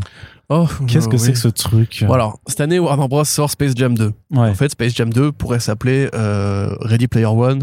Mais avec du Warner. Edition, ouais, Voilà, Warner avec Edition. du ouais. basket, grosso modo. Donc Space Jam, qui est un film, euh, j'ai pas envie de dire culte, j'ai vraiment pas envie de, je vais pas dire culte, d'ailleurs c'est un film des années 90, de 96, qui racontait euh, comment Michael Jordan euh, allait faire du basket avec les Looney Tunes. Euh, voilà, il y a Bill Murray aussi dedans, c'est incroyable. Et c'est vraiment les Looney Tunes, donc c'est Daffy, c'est euh, Lola Bunny, c'est euh, voilà le, le canard et tout. C'est Daffy le canard, je suis en train de me dire. C'est Bugs Bunny le. Daffy Duck, ouais. voilà, exactement. Euh, donc c'était un film euh, bizarre, on appelle ça un film véhicule qui était là pour faire un peu la promo de Michael euh, Jordan et aussi de Warner. Ils ont fait d'autres trucs comme ça. Après, il y avait eu un truc avec, avec Brandon Fraser aussi, avec tu sais les, les toons au centre de la terre, ou je sais pas quoi, enfin plein de conneries comme ça. Et euh, même les quelque part les Gremlins, c'était un peu ça aussi. Ce côté un petit peu genre Warner Bros aime les cartoons, aime bien mettre en avant ses Looney Tunes. Donc allons-y. Sauf que là dans le 2 ça va beaucoup plus loin parce qu'il y a toutes les franchises qui sont présentées, mais toutes les, même pas les franchises, les films en général. Ouais, la franchise Donc, euh, Casablanca. voilà, franchise Casablanca, voilà, Tokyo Drift et tout. Euh, Casablanca Drift. Euh, Il y a Mad, euh, Mad Max, oui, il y a Mad Max. Il y a Orange Mécanique. Il y a vraiment tous les films de Warner qui sont présents. C'est-à-dire que vous vous imaginez. c'est un film de promotion pour HBO Max. Hein. Mais, mais complètement. Mais c'est une publicité géante avec. euh, hein, c'est- c'est qui du coup? C'est LeBron? James, je crois, qui joue le basketteur Ouais, ouais. Moi, je sais plus. Bref, c'est un basketteur légendaire, encore une fois, qui va être là pour mettre des dunks face à des aliens euh, pendant que King Kong sera derrière, en mode genre, ouais, vas-y, bro Et tout, donc euh, ça va être super cool. Et comme Warner Bros, euh, c'est un conglomérat, et que Warner Bros, c'est aussi quelque part un peu nul, euh, ils ont décidé de faire un crossover avec Teen Titans Go. Donc, la parodie de l'adaptation des Teen Titans en dessin animé. Donc, une sorte de super nana, de, enfin, mélangé avec, euh, avec du Bob l'éponge, avec toutes ces conneries-là, enfin, tu sais, ces cartoons vraiment un peu débiles à la fois pour enfants et pour adultes, un peu fum- fumeurs de bédo. Euh, sauf que là, grosso modo, ils vont juste regarder Space Jam et ils vont faire pause sur des scènes pour les parodier et se foutre de leur gueule. Ou juste pour en rire, parce qu'évidemment, ils vont pas se foutre de la gueule précisément du film. Donc voilà. moi, moi, ça me chauffe. Je hein. sais pas quoi dire en plus. Moi, tu ça me chauffe de ouf. Bah, moi, ça me chauffe aussi parce que je suis fan de Teen Titans Go, de Teen Titans Go et c'est vrai quand même que depuis quelques années, les mecs ont de plus en plus d'idées bizarres. Tu vois, l'épisode musical. Puis là, ils ramènent, sais, ils ramènent Mar- Marv Wolfman et George Perez pour doubler leur propre Voilà, version animée personnage, où les deux créateurs doivent relancer justement les Teen Titans. Ils vont faire plein de trucs débiles et. euh, Ouais, ouais, Ça complètement. de toute façon, c'est devenu un peu une sorte de, de soupape de décompression de l'univers DC en ce moment. J'ai l'impression de ça. Rappelle-toi de Teen Titans, Teen Titans Go to the Movies, où faisaient Ouais, des vannes c'est sur ouais, et tout. Tu vois, il y a quand même vraiment un esprit autoparodique qui, qui se tient. Là, en l'occurrence, c'est un peu, encore une fois, une sorte de, film d'homme sandwich, on va dire. Mais en même temps, bah, j'ai envie de dire que plus de Teen Titans Go, c'est toujours une bonne nouvelle. Et évidemment, ça va passer sur HBO Max, après être passé sur, sur Cartoon Network en direct. Donc bon, moi j'avoue, je déteste Space Jam. mais genre viscéralement, je peux pas supporter euh, de regarder ce film. Donc, euh, je sais pas si je vais m'infliger ça, mais en même temps, j'adore les Teen Titans Go. Du coup, tu vois, c'est un petit peu. euh, ça s'annule, tu vois, genre c'est, je suis au milieu, au milieu du guet. Je ne sais pas si je vais le faire ou pas. Mais euh, donc voilà, ça existe et quelque part, euh, C'est bien. tant mieux, Ouais. tant pis, je sais bizarre, pas, tu vois, c'est. Tellement absurde on vit une- concept, on tu vit vois, une- c'est- on vit une drôle d'époque, hein, c'est ça qu'il faut dire. Drôle d'époque aussi parce que à côté, ben, tu as l'adaptation des, des comics hardcore de Robert Kirkman qui va être porté au cinéma par Adam Wingard qui pourtant n'a fait que des mauvaises choses.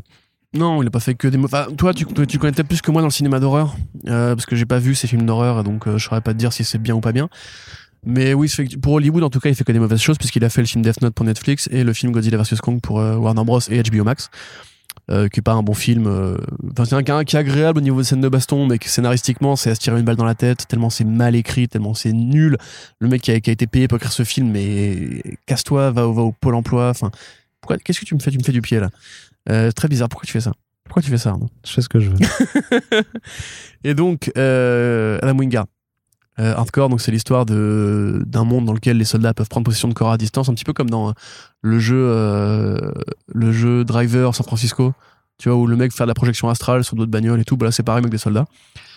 Et donc évidemment scénario classique de film d'action à la con, le mec va être trahi par sa hiérarchie, il va devoir utiliser son pouvoir pour s'en sortir. Donc en gros, c'est un truc qui n'a rien d'original à part son gadget, qui peut donner un truc de mise en scène intéressant effectivement, mais ce sera probablement une série B avec une idée, genre une idée, un peu comme Jumper, tu vois, c'est une, série- une série B avec une idée, le tel de la téléportation, Bah, que, un peu comme les comics de Mark Millar alors. un peu comme les comics de, oui, dans l'occurrence c'est Robert Kirkman du coup, mais Ouais, mais du coup, mais un peu comme les comics de Mark Millar. Tout à fait. Qui Aussi, Ouais, euh, ouais, qui ont fait. une idée et qui parfois vont pas Tout plus à loin ça. Mais là, du coup, euh, Adam Wingard, donc ça, ça sent le projet de commande pourri.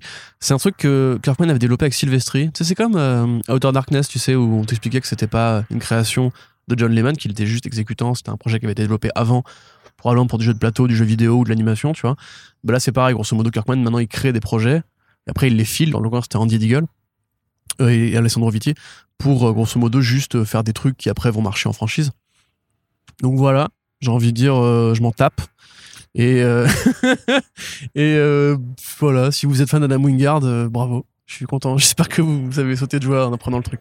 Est-ce que tu es fan de Aaron Tyler Johnson? Ah, je suis très fan de Aaron Taylor Johnson. Alors, tu es content qu'il sera bien le Craven du Sony Pictures Universe of Marvel Characters. Mais toi, t'es content Parce qu'il y a que moi qui parle là, depuis tout à l'heure. Ouais, ouais, c'est vrai que cette émission, tu parleras beaucoup plus que moi, mais ça arrive de temps en temps et tout. C'est parce que je t'ai expliqué, on est un petit peu pressé par le temps et donc euh, Donne ton avis quand même. là-dessus. Je sais que t'es plus salé que moi sur les. Enfin, moi, je m'en fous, donc euh, les Venom, Sony, etc. Bah, bah, moi je suis, je suis content parce que en fait après avoir euh, avoir fait euh, Venom et Carnage ils sont encore ils sont décidément bien enfin ils sont bien décidés à faire un film sur Craven qui est quand même un vilain emblématique de Spider-Man dans un univers qui à l'heure actuelle on enregistre ce podcast n'a toujours pas de Spider-Man à l'intérieur. Donc que tu, si tu veux c'est toujours c'est que tous ces films sont faits sur de mauvaises idées en plus dans le dans le synopsis enfin dans le pitch un peu qui, était paru, il disait vraiment que qu'ils allaient faire le film sur Craven qui dont qui a affronté le plus grand méchant comme Venom, puis Black Panther et, euh, Spider-Man, sauf qu'ils ont absolument pas les droits de Black Panther dans, dans cet univers-là, et ça par contre ils l'auront pas. Autant ils peuvent peut-être ramener effectivement, euh, je sais pas, Spider-Man euh, en fonction de leur bail euh, avec Tom Holland. J'y crois absolument toujours pas, mais ils peuvent peut-être le faire, mais je vois absolument pas ce que. De toute façon, ils peuvent pas Black Panther parce que Black Panther en plus l'acteur est mort, donc enfin c'est encore plus impossible. non, là, c'est pour le coup, c'est Voilà. vraiment physiquement pas possible. Ouais, c'est ça. Donc, mais voilà, mais c'est- toujours fait par, par des gens qui ont de très mauvaises, une très mauvaise façon de penser, ou le même le directeur de Sony Pictures est obligé de dire, en fait, non, mais vous verrez quand vous verrez euh, Venom 2, euh, Carnage machin, euh, Spider-Man, il va pas vous manquer parce qu'en fait, tous les journalistes se posent toujours la question, mais comment vous faites sans Spider-Man? Et je pense qu'il commence à en avoir un petit peu marre. Il fait, et il fait vraiment, euh, ouais, on- nous, on a une bibliothèque de 900 personnages techniquement en Marvel, euh, qui- qui- qu'ils ont acheté du coup quand, quand Marvel était Ça, sur le point de faire, de, de pas comment c'est possible. hein. de faire faillite. Euh, et ils disent, euh, du coup, on n'envisage pas ça comme un Spider Universe.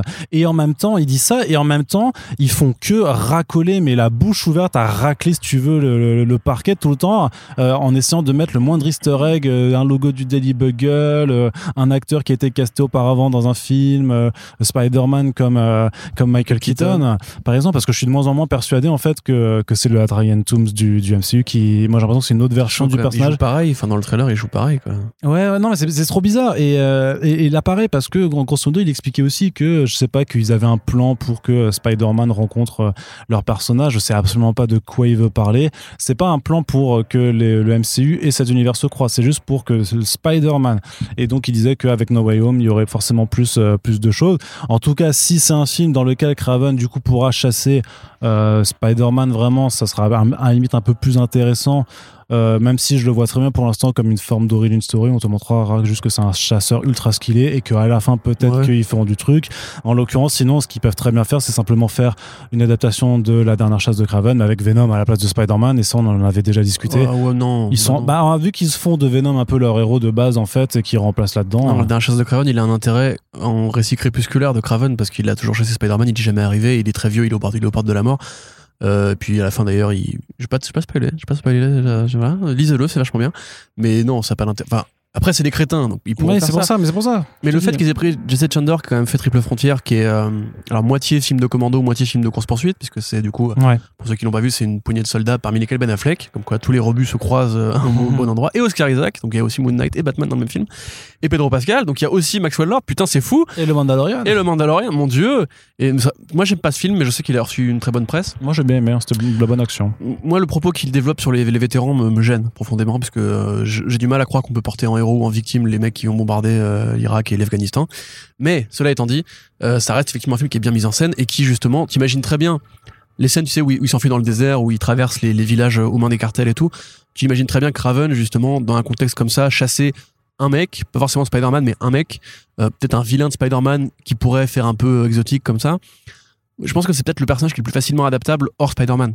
Tu peux faire un truc Bah, parce, chasser peut, parce que justement, il peut chasser effectivement d'autres vilains Voilà. animaliers euh, et, et ça, il y en a à foison. hein. Même, même juste un, un mec de cartel, encore une fois, tu vois. Oui, bah, il est quand même raison. sur la chasse et sur le rapport de, de ouais, ouais, l'animal. fait. donc, Du euh, coup, moi, tu vois, un film concept, tu vois, pareil, là, on se reprend à rêver, hein, parce que, encore une fois, euh, Venom 1, c'était Ruben Fleischer, qui est plutôt un bon, un bon metteur en scène, qui est pas extraordinaire, mais qui est un bon metteur en scène. Le film était pourri.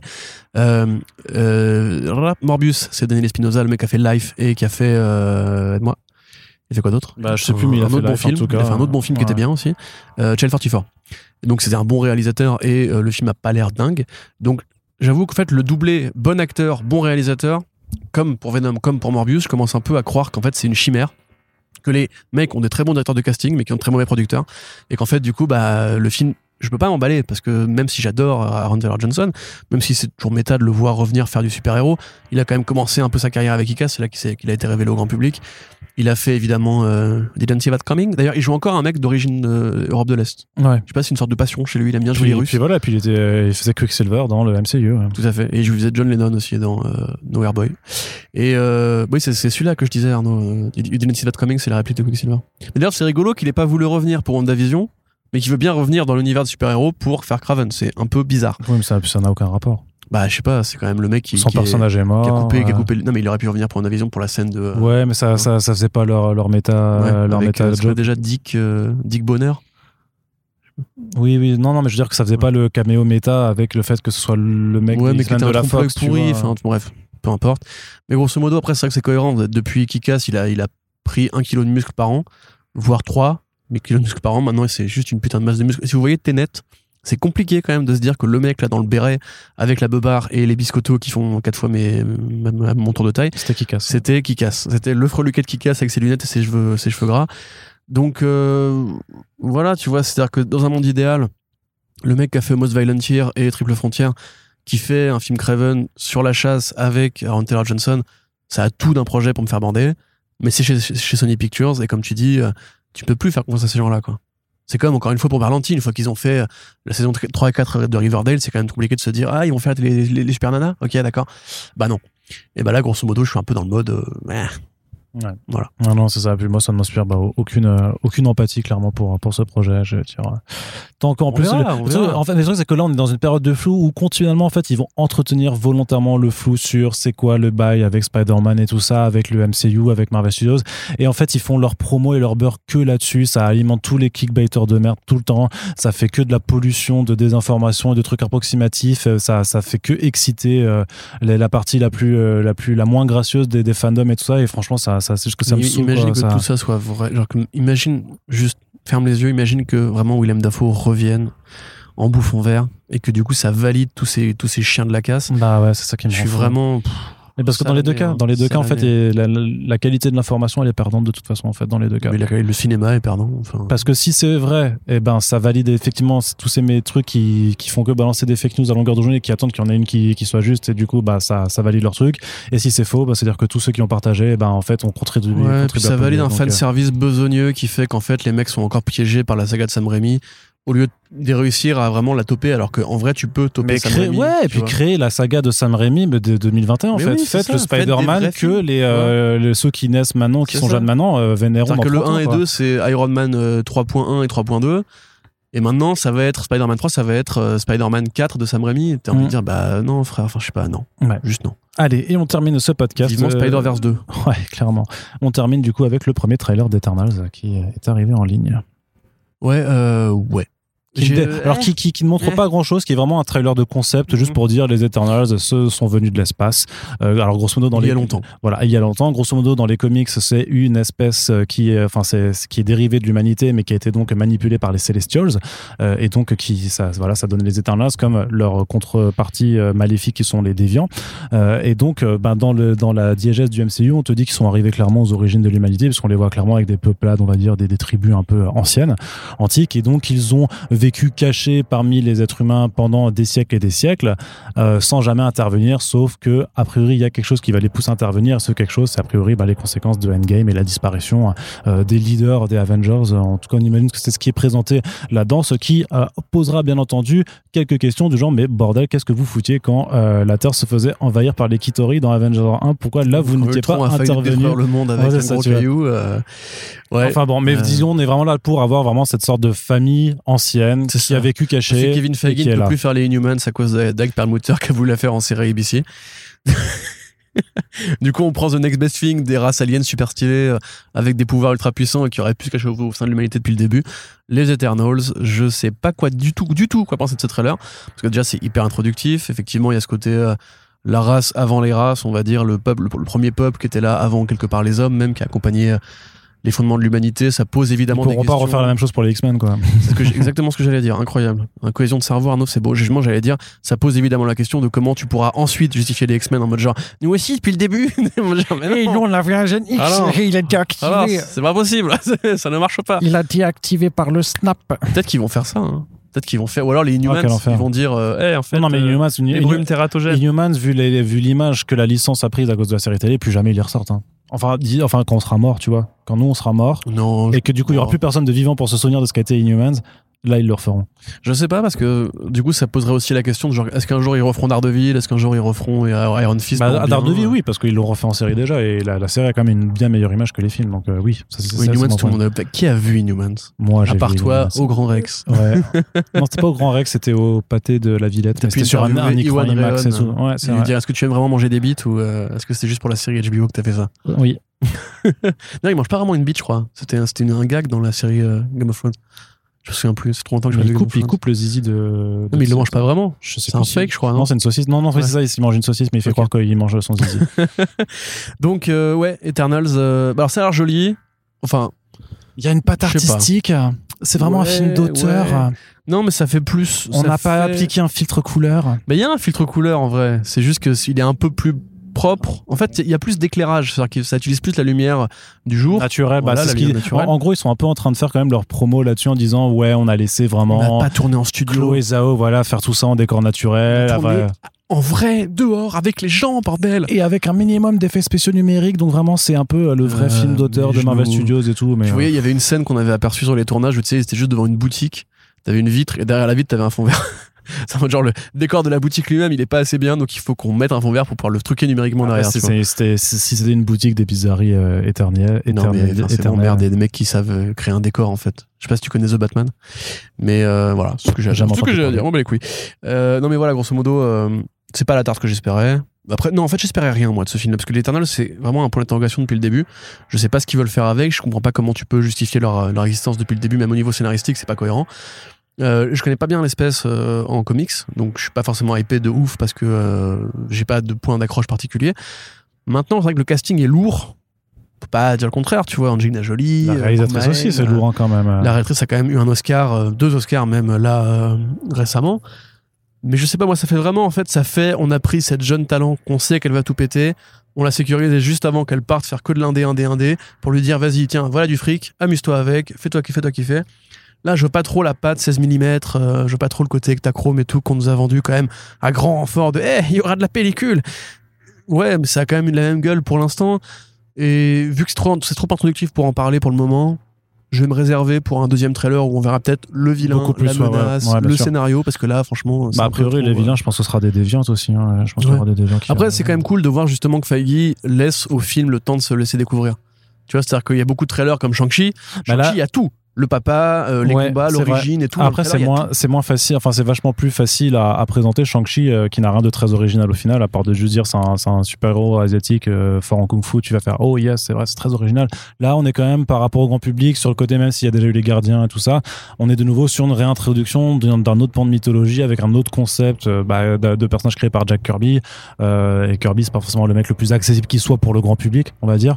Donc tu vois, il y a, y a quand même tout un autre truc à travailler, à bien travailler sur le grand public pour qu'ils se, se disent, ouais, ok, ça, ça a l'air cool comme nouvelle licence, parce que c'est une vraie grosse nouvelle licence ça, pour eux. Tout à fait. Et donc voilà, bah, du coup, on, bah, on attendra bien euh, le, deuxième trailer pour en, pour en décortiquer, pour décortiquer tout ça un petit peu plus. Et on va euh, terminer ce podcast Allez. ainsi. On espère que ça vous a N'hésitez pas à le dire dans les commentaires. Vous pouvez également partager ce podcast sur les réseaux sociaux, nous soutenir sur Tipeee pour continuer à pérenniser notre aventure podcastienne. Et on vous dit à très bientôt pour le prochain numéro de First Print. Salut Salut